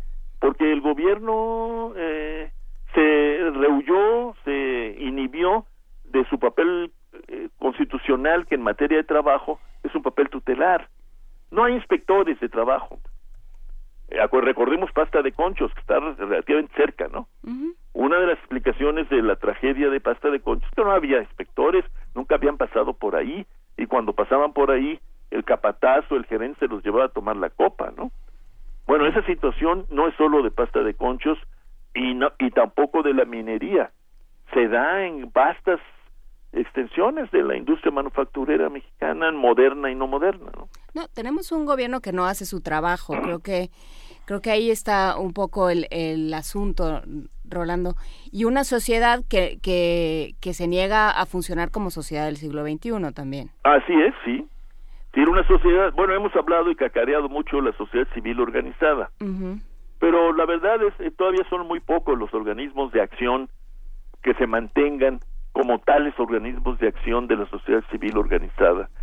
Eh, por eso yo le puse mucho interés y entusiasmo, y lo comentamos en, los lunes, ¿no? En aquella iniciativa del año pasado de diferentes organismos de la sociedad civil, este, de reclamarle al Congreso que pusiera en el centro de la discusión presupuestaria el tema de la pobreza y la desigualdad. Bueno, pues tú, tú dirás, pues no se pudo, no, no se pudo, pero ahí está la organización, ahí está el reclamo, y yo creo que hay que revivirlo y apoyarlo. ¿no? Sí, esta vez no se pudo, pues. ¿No? Bueno, pero apenas empezaba, ¿no? Apenas empezaba. No, no teníamos muchos antecedentes en esta materia. Rolando, nos preguntan, co- como siempre sucede en redes sociales, qué es lo que se hace desde nosotros y hacia dónde debemos dirigir nuestro reclamo, hacia dónde debemos enfocar eh, nuestra, nuestra fuerza. Y de nuevo sale al tema, como lo hemos hablado varias veces contigo, el asunto de la rendición de cuentas. Eh, ¿cómo, ¿Cómo la rendición de cuentas ayuda a atacar la desigualdad? Bueno, mira, yo por ejemplo, eh, pe- de, de manera permanente le preguntaría a los secretarios de, de despacho del Ejecutivo cada eh, para, para evaluar cada uno de sus programas es parte de la rendición de cuentas debería ser. Eh, bueno qué qué consideró usted la desigualdad y la pobreza para para el proyecto este de carretera o de camino vecinal de tal lugar tal lugar sí o no y dos qué impacto tuvo yo desde luego empezaría por ahí a preguntarle al gobierno permanentemente qué tienen que ver sus inversiones y gastos con el abatimiento de la desigualdad y la pobreza. Y en la próxima ronda de reforma fiscal, que yo creo que algún día llegará, la pregunta central debe ser, ¿esta reforma fiscal va, está dirigida a abatir pobreza y reducir desigualdad, sí o no? Y que te expliquen y que le expliquen a la sociedad. Yo empezaría por ahí, ya, ya sé que puede parecer muy retórico, pero pues es un acto público elemental. Y a partir de ahí, yo creo que es indispensable que revisemos cómo se organiza el presupuesto, cómo se decide y cómo se aplican. Sigue siendo, a pesar de todas las promesas de transparencia, ah, sigue habiendo muchas cajas negras en esa materia. No, bueno, Y claro, más. la política económica en general tiene que ser sometida a, a escrutinio. Y eso haremos todo el tiempo. Pues hay que hacerlo y no y no y no cejar, porque eh, yo creo que sí tiene razón el presidente Obama. ¿eh? Eh, eh, sí es la cuestión decisiva de nuestro tiempo por el nivel de civilización al que hemos llegado, por el nivel de urbanización y luego por los otros grandes desafíos del mundo de hoy que ya comentábamos, en particular cambio climático y deterioro del entorno. Si vamos a enfrentar eso en serio, vamos a tener que enfrentar el tema de la desigualdad, porque no va a haber mucho crecimiento y no va a haber entonces esta especie de linimento a la desigualdad cotidiana por la vía del empleo y demás, va a haber problemas muy serios. Y entonces vamos a tener que redistribuir si queremos sociedades eh, en paz, digamos. Lo, lo que quede. Eh, Eh, bueno. gracias, Rolando Cordera. No, gracias a ustedes. dire- director del Programa Universitario de Estudios del Desarrollo. Seguimos viéndonos como siempre. No, seguimos así es. Un abrazo, Rolando. Igualmente a ustedes. Gracias. Primer movimiento. Donde todos rugen, el puma ronronea.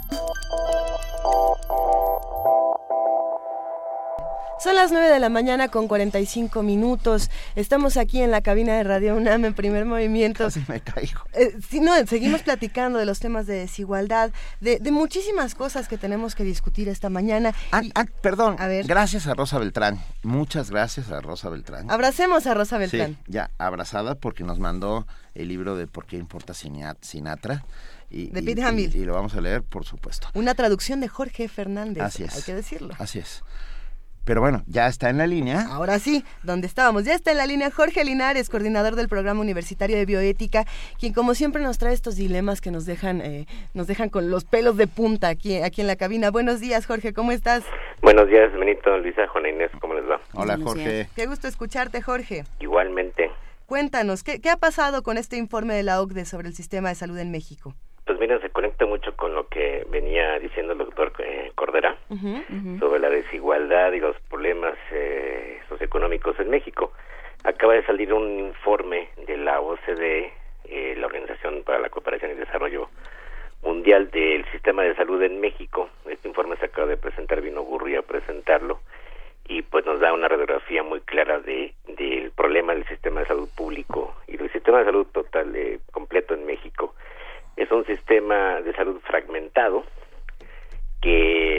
basa, eh, se sigue basando en la, en el tipo de trabajo y de, empleo, de aportación que puede hacer la gente para, para, para cubrir las necesidades. Eh, cuando se cree que el sistema público de salud es gratuito, pues eso es una, una falsedad. Todos los que estamos este, ¿cómo se llama? cautivos en el sistema fiscal pagamos por el sistema de salud y a veces no lo utilizamos. Y es un sistema tan fragmentado que se ha vuelto ineficiente no solamente en el uso de los recursos, infraestructuras, sino falta de personal médico, este, en fin. Entonces las, las estadísticas que da la OCDE son realmente eh, muy preocupantes porque la calidad de la salud y la esperanza de vida y otros indicadores eh, crudos, digamos, de datos duros muy importantes a nivel internacional, pues han ido cayendo en México. De tal manera que la conclusión es, es inevitable, a pesar de que se ha invertido dinero que se creó el Seguro Popular desde el 2004, a pesar de, de que va aumentando poco a poco, pero todavía es muy bajo el, el porcentaje del PIB invertido en salud pública, los indicadores de salud pública en México van cayendo y estamos estancados. Y esta es una de las razones muy claras de la, de la desigualdad social y socioeconómica en México. Mientras no tengamos un sistema público de salud universal, más o menos eficiente y que no represente estos altos costos para los, los ciudadanos, pues no no podríamos atacar uno de los factores más importantes del desarrollo humano que es eh, la cobertura en la atención a los servicios de salud.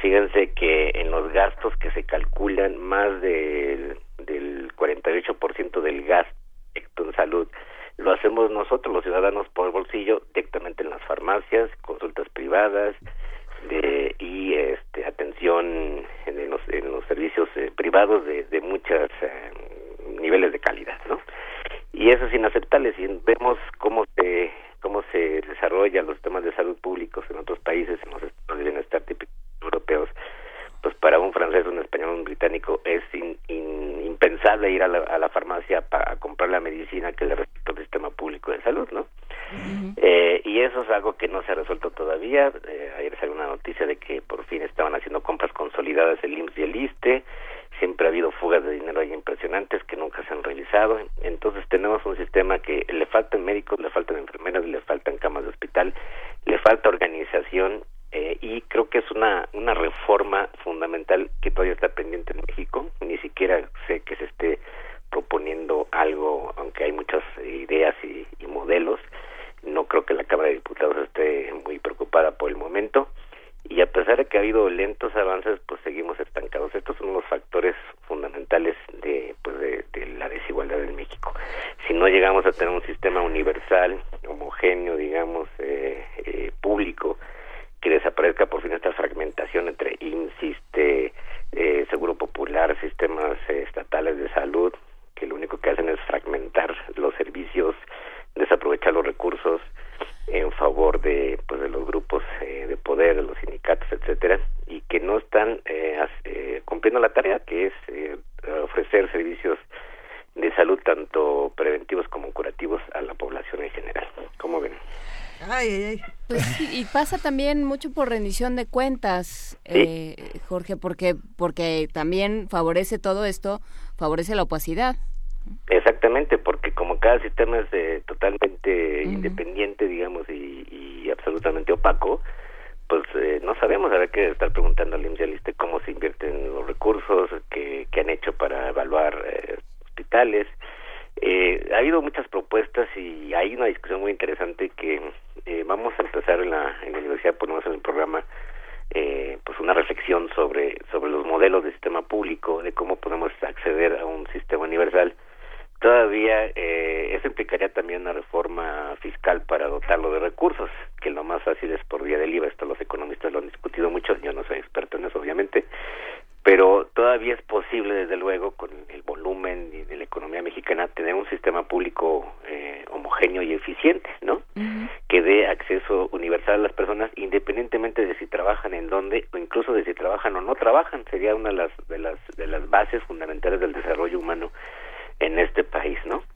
Y, eso dependería, pues, de, de imaginarse y de, y de pensar, discutir modelos de, de sistemas públicos de salud que hay hay muchos modelos en el mundo, puede ser el modelo alemán, el modelo británico, el modelo canadiense, etcétera, una combinación entre el sector público y privado es bien factible, no esto no implica que el Estado gaste todo o que simplemente... O que abandone su misión.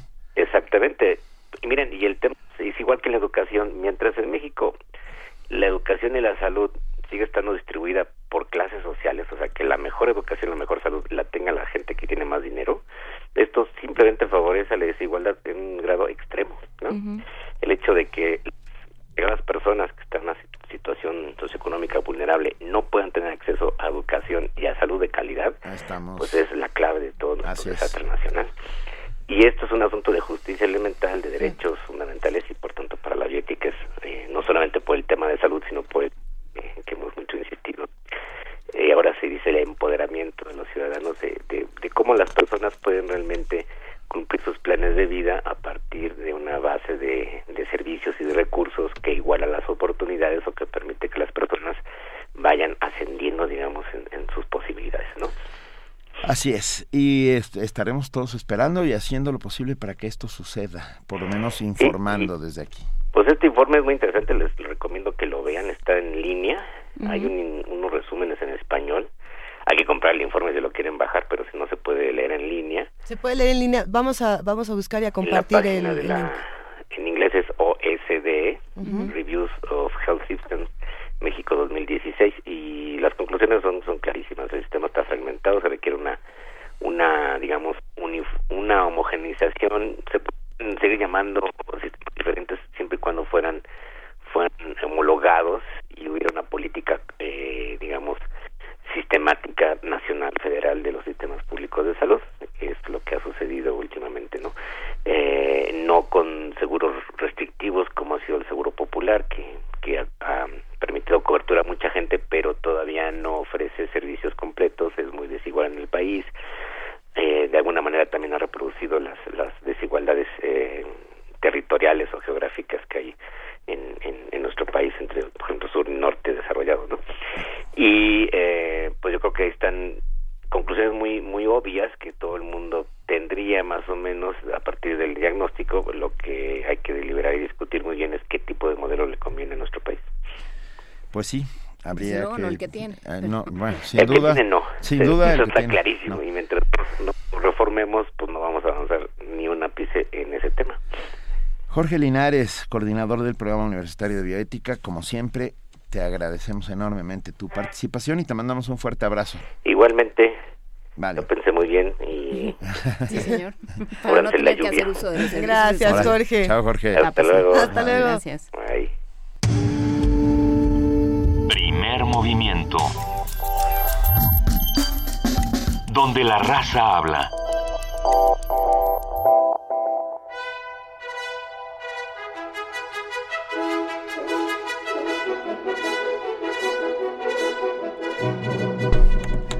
Estábamos Nadie galo- está galo- pegando en la galopando, mesa. Nadie pegó en la mesa. Nadie pegó en la mesa. Pero ya- tendríamos que haber metido como el doctor Chivago, porque viene como en trineo, dado Ve- este frío. venimos todos como entrenador. Yo estoy agradeciendo enormemente que tenemos estos audífonos. Para las orejas. Nuestras bellas orejeras. Exactamente. Todos los mopeds que tuvimos que, que desollar esta mañana para hacernos nuestros abrigos de colores. y No, demás. bueno. Ah, Y lo que ya nos está. espera. Y lo que nos espera. Porque ya aquí está. adentro en cabina está calientito, ¿eh? Ya está. Eso con- sí esa les voz que están comento. escuchando, Esa bella que voz. llegó con la obertura de Guillermo Tell, es la de Tamara Quirós. Hola, Tamara. Hola, Tamara. Hola, Bienvenida. Benito, Luisa, Juana Inés y hola a todos los que nos están escuchando. Hoy en Radio UNAM les invitamos a sintonizar el 860 de AM. A las 12.30 comienza el programa Consultoría Fiscal, una copro- coproducción de Radio UNAM con la Facultad de Contaduría y Administración con temas de orientación fiscal. A las 2, Letras al Vuelo.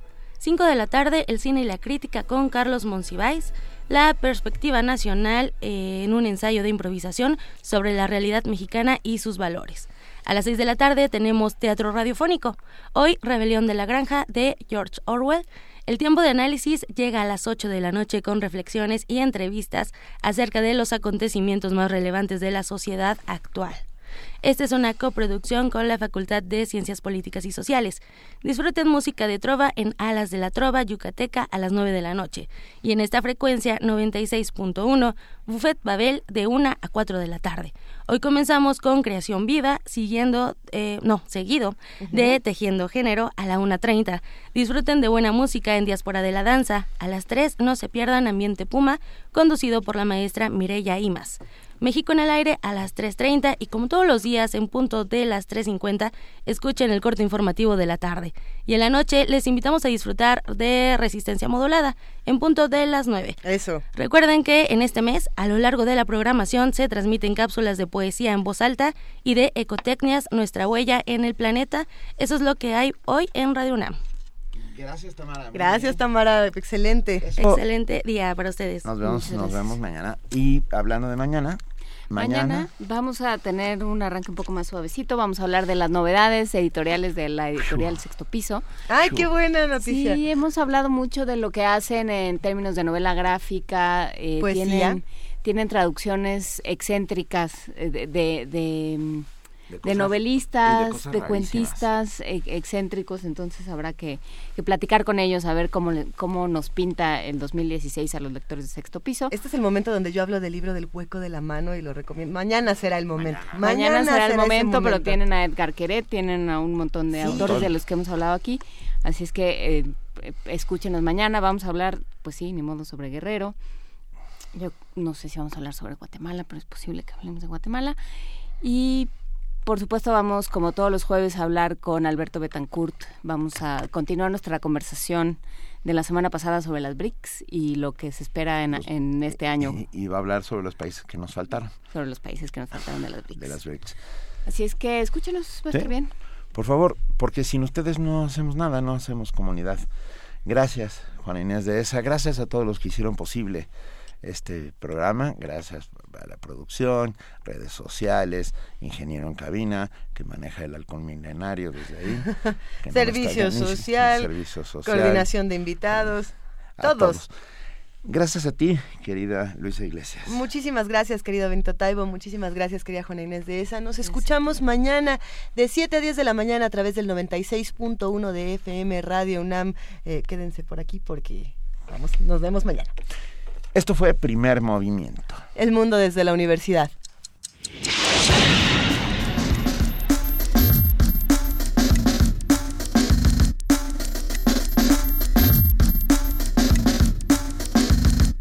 La Coordinación de Difusión Cultural de la UNAM y Radio UNAM presentaron Primer Movimiento. El mundo desde la universidad.